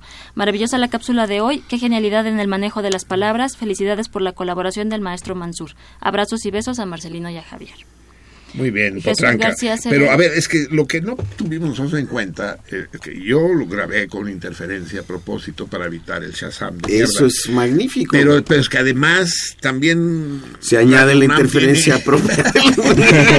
interferencia, entonces a lo mejor sí no se escuchaba ni madres, ¿no?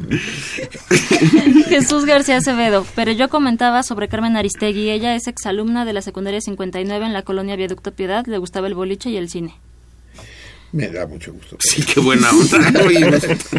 Jonathan Uriel Zárate, chiste, le pregunta Peña Nieto a un chamaco, ¿cuántos años crees que tengo? 48, señor presidente. Sorprendido responde, ¿cómo te diste cuenta? El chamaco responde, es que mi hermano tiene 24 y es medio pendejo. Sí. Sí, esos, ya, ya no sé cuántos presidentes han protagonizado ese chiste, sí. Marco Medina, sintonizar el programa está ayudándome a no desesperarme por, entre comillas, armar un puto reloj mecánico. Saludos al cardumen. Puta, armar un reloj mecánico, si no eres relojero, está cabrón, sí. Ah, Tenemos un, salmón relojero que yo necesito. Lo perdí. Una vez fui a, envolver un regalo a Sears, al Sears de Plaza Universidad, y te hacen envolver el regalo, no quien te lo vende. Dice, ¿me lo pueden envolver para regalo? "Eh, sí, en el sótano. Chinga tu madre, estaba en el... Ahí voy por las pinches escaleras hasta el sótano, a una puta cola. Y al lado de la envoltura de regalos hay una relojería, ¿verdad, Iván? Y se me queda viendo el relojero y dice, ¿tú eres Marcelino Perillo? Sí, digo, ah, porque yo soy Salmón. Y entonces ya y- y varias veces y nos hicimos amigos y me mandó el proyecto, dice, ¿por qué no construimos unos relojes que funcionen al revés, que las agujas vayan en sentido contrario? Le dije, pues a huevo, cabrón. Y en ese a huevo se, me quedé y, y le perdí la pista. Ojalá nos esté escuchando y vuelva a dar señales de vida y hacemos los relojes, me cae. Salmónidos. Gabriel Merced García Tlacomulco. Uy, el mercenario. Eh, saludos a mis salmonzotes de cinco estrellas. Adorable profe Pereyó que agasajo con el buen Doc Mansur. Hasta dan ganas ¿Cómo, de cómo, tener cómo? su talento. Que corramos mucho, sí. Les envío un afectuoso apapacho para todo el equipo y en especial para los Vandala, a quienes recuerdo intensamente. Ya, Ya. termina el Muy mensaje. bien, amigos míos. Eh, no sé por qué me está correteando tanto. el- el- pues ya nos vamos. Falta sorteo. Ah, falta el sorteo a huevo. Va, ¿cuántas respuestas correctas? Vamos a decir que la respuesta correcta, amigos míos, eh, pues ya no la escuchamos hoy, ¿verdad? Lo escuchamos el próximo programa. La respuesta correcta es El número 6 es la sexta. Las anteriores son el primero Mario Lanza, el segundo es Pavarotti, el tercero es Plácido Domingo, el cuarto es Cornelio Murgu, el quinto Franco Corelli y el sexto Caruso. Y había un séptimo que es del Mónaco, pero como que se encimó, ya no lo quise poner. La respuesta correcta, ¿quiénes son los que contestaron correctamente? Correctamente, Miguel Ángel Rosets o Rosers, no sé, ahí, eh, Vanden, Vangen Stile Stile. y Alma Elena Fernández. ¿Solo De los tres? que tengo aquí, de tres, pero no sé si Vika tiene de Twitter. Sí, eh, César Berlanga, correc- correctamente, y Jorge con X, también correcto. Eso, ahí hay más correctos, ya los tienen. Aquí están, ¿Son aquí todos? está todo, es todo. Muy Uno, bien, que una mano inocente. No hay, ver, cabrón, no pues. podemos hacer el. Eh, que sea Ah, Bugambilia, filmando, que es la está nueva. filmando, sí. Toma uno y lee tu misma Bugambilia el nombre del ganador. Van de Henstil. No mames, no mames, es el segundo torito que gana en, en 15 días el cabrón. La lata de angulas para Van sí. Van Una lata de angulas, sí. ¿Qué? Comenta Jon- Jorge René González. Agradezco a Marcelino y a Javier sus comentarios respecto a mi pieza.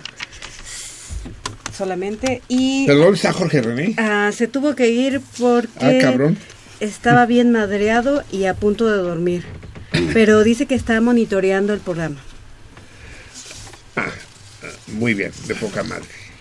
Va, nos despedimos, amigos, escuchando al coro de los mormones para ponerles una piedra en el hígado de los católicos. Los católicos nunca han podido tener un coro que cante como el coro de los mormones. Ahí, e- ellos son los que están en Utah, en Salt Lake City, son sí. los mormones, pues les hace bien la sal. Escuchamos el corte número 11, que es el adecuado a estas horas de la madrugada, y con él nos vamos. Silent Night, Stille Nacht. Stille, en, en- Stille Nacht. en homenaje a Van Stille, que ganó. Stille, Stille. Me- que me caí, No, no, que me caí. Stille Nacht. Eh, Noche de Paz lo llamaron en español, en una buena traducción. Eh, en homenaje a Van Stille. Eso. Eso es. Eh, y con esta noche de paz nos preparamos hacia la celebración, hacia el advenimiento del, del Mesías para creyentes, para ateos y desmemoriados. Amigos, un abrazo muy intenso, más cálido que de costumbre y los conmino a que nos volvamos a encontrar mañana a las 10 de la noche. Sean venturosos.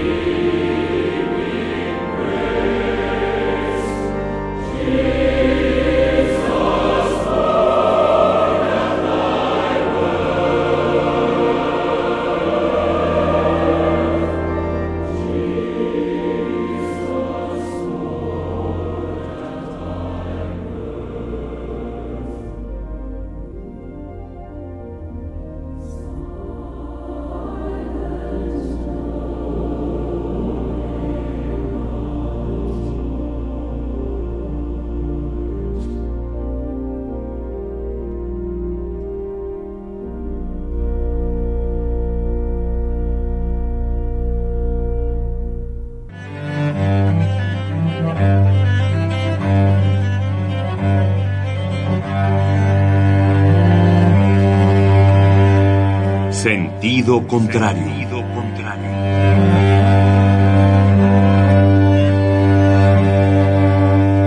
El Museo Universitario del Chopo presenta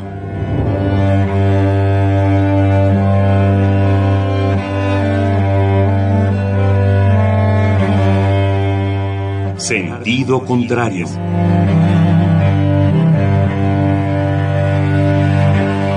Una emisión de Marcelino Perelló. Producida para Radio UNAM, con la participación de Javier Platas.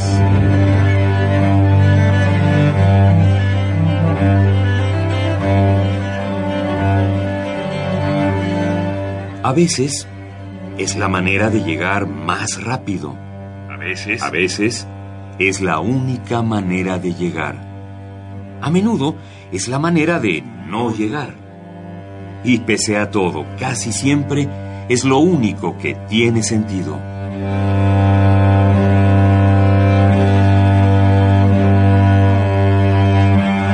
Sentido contrario. Sentido contrario.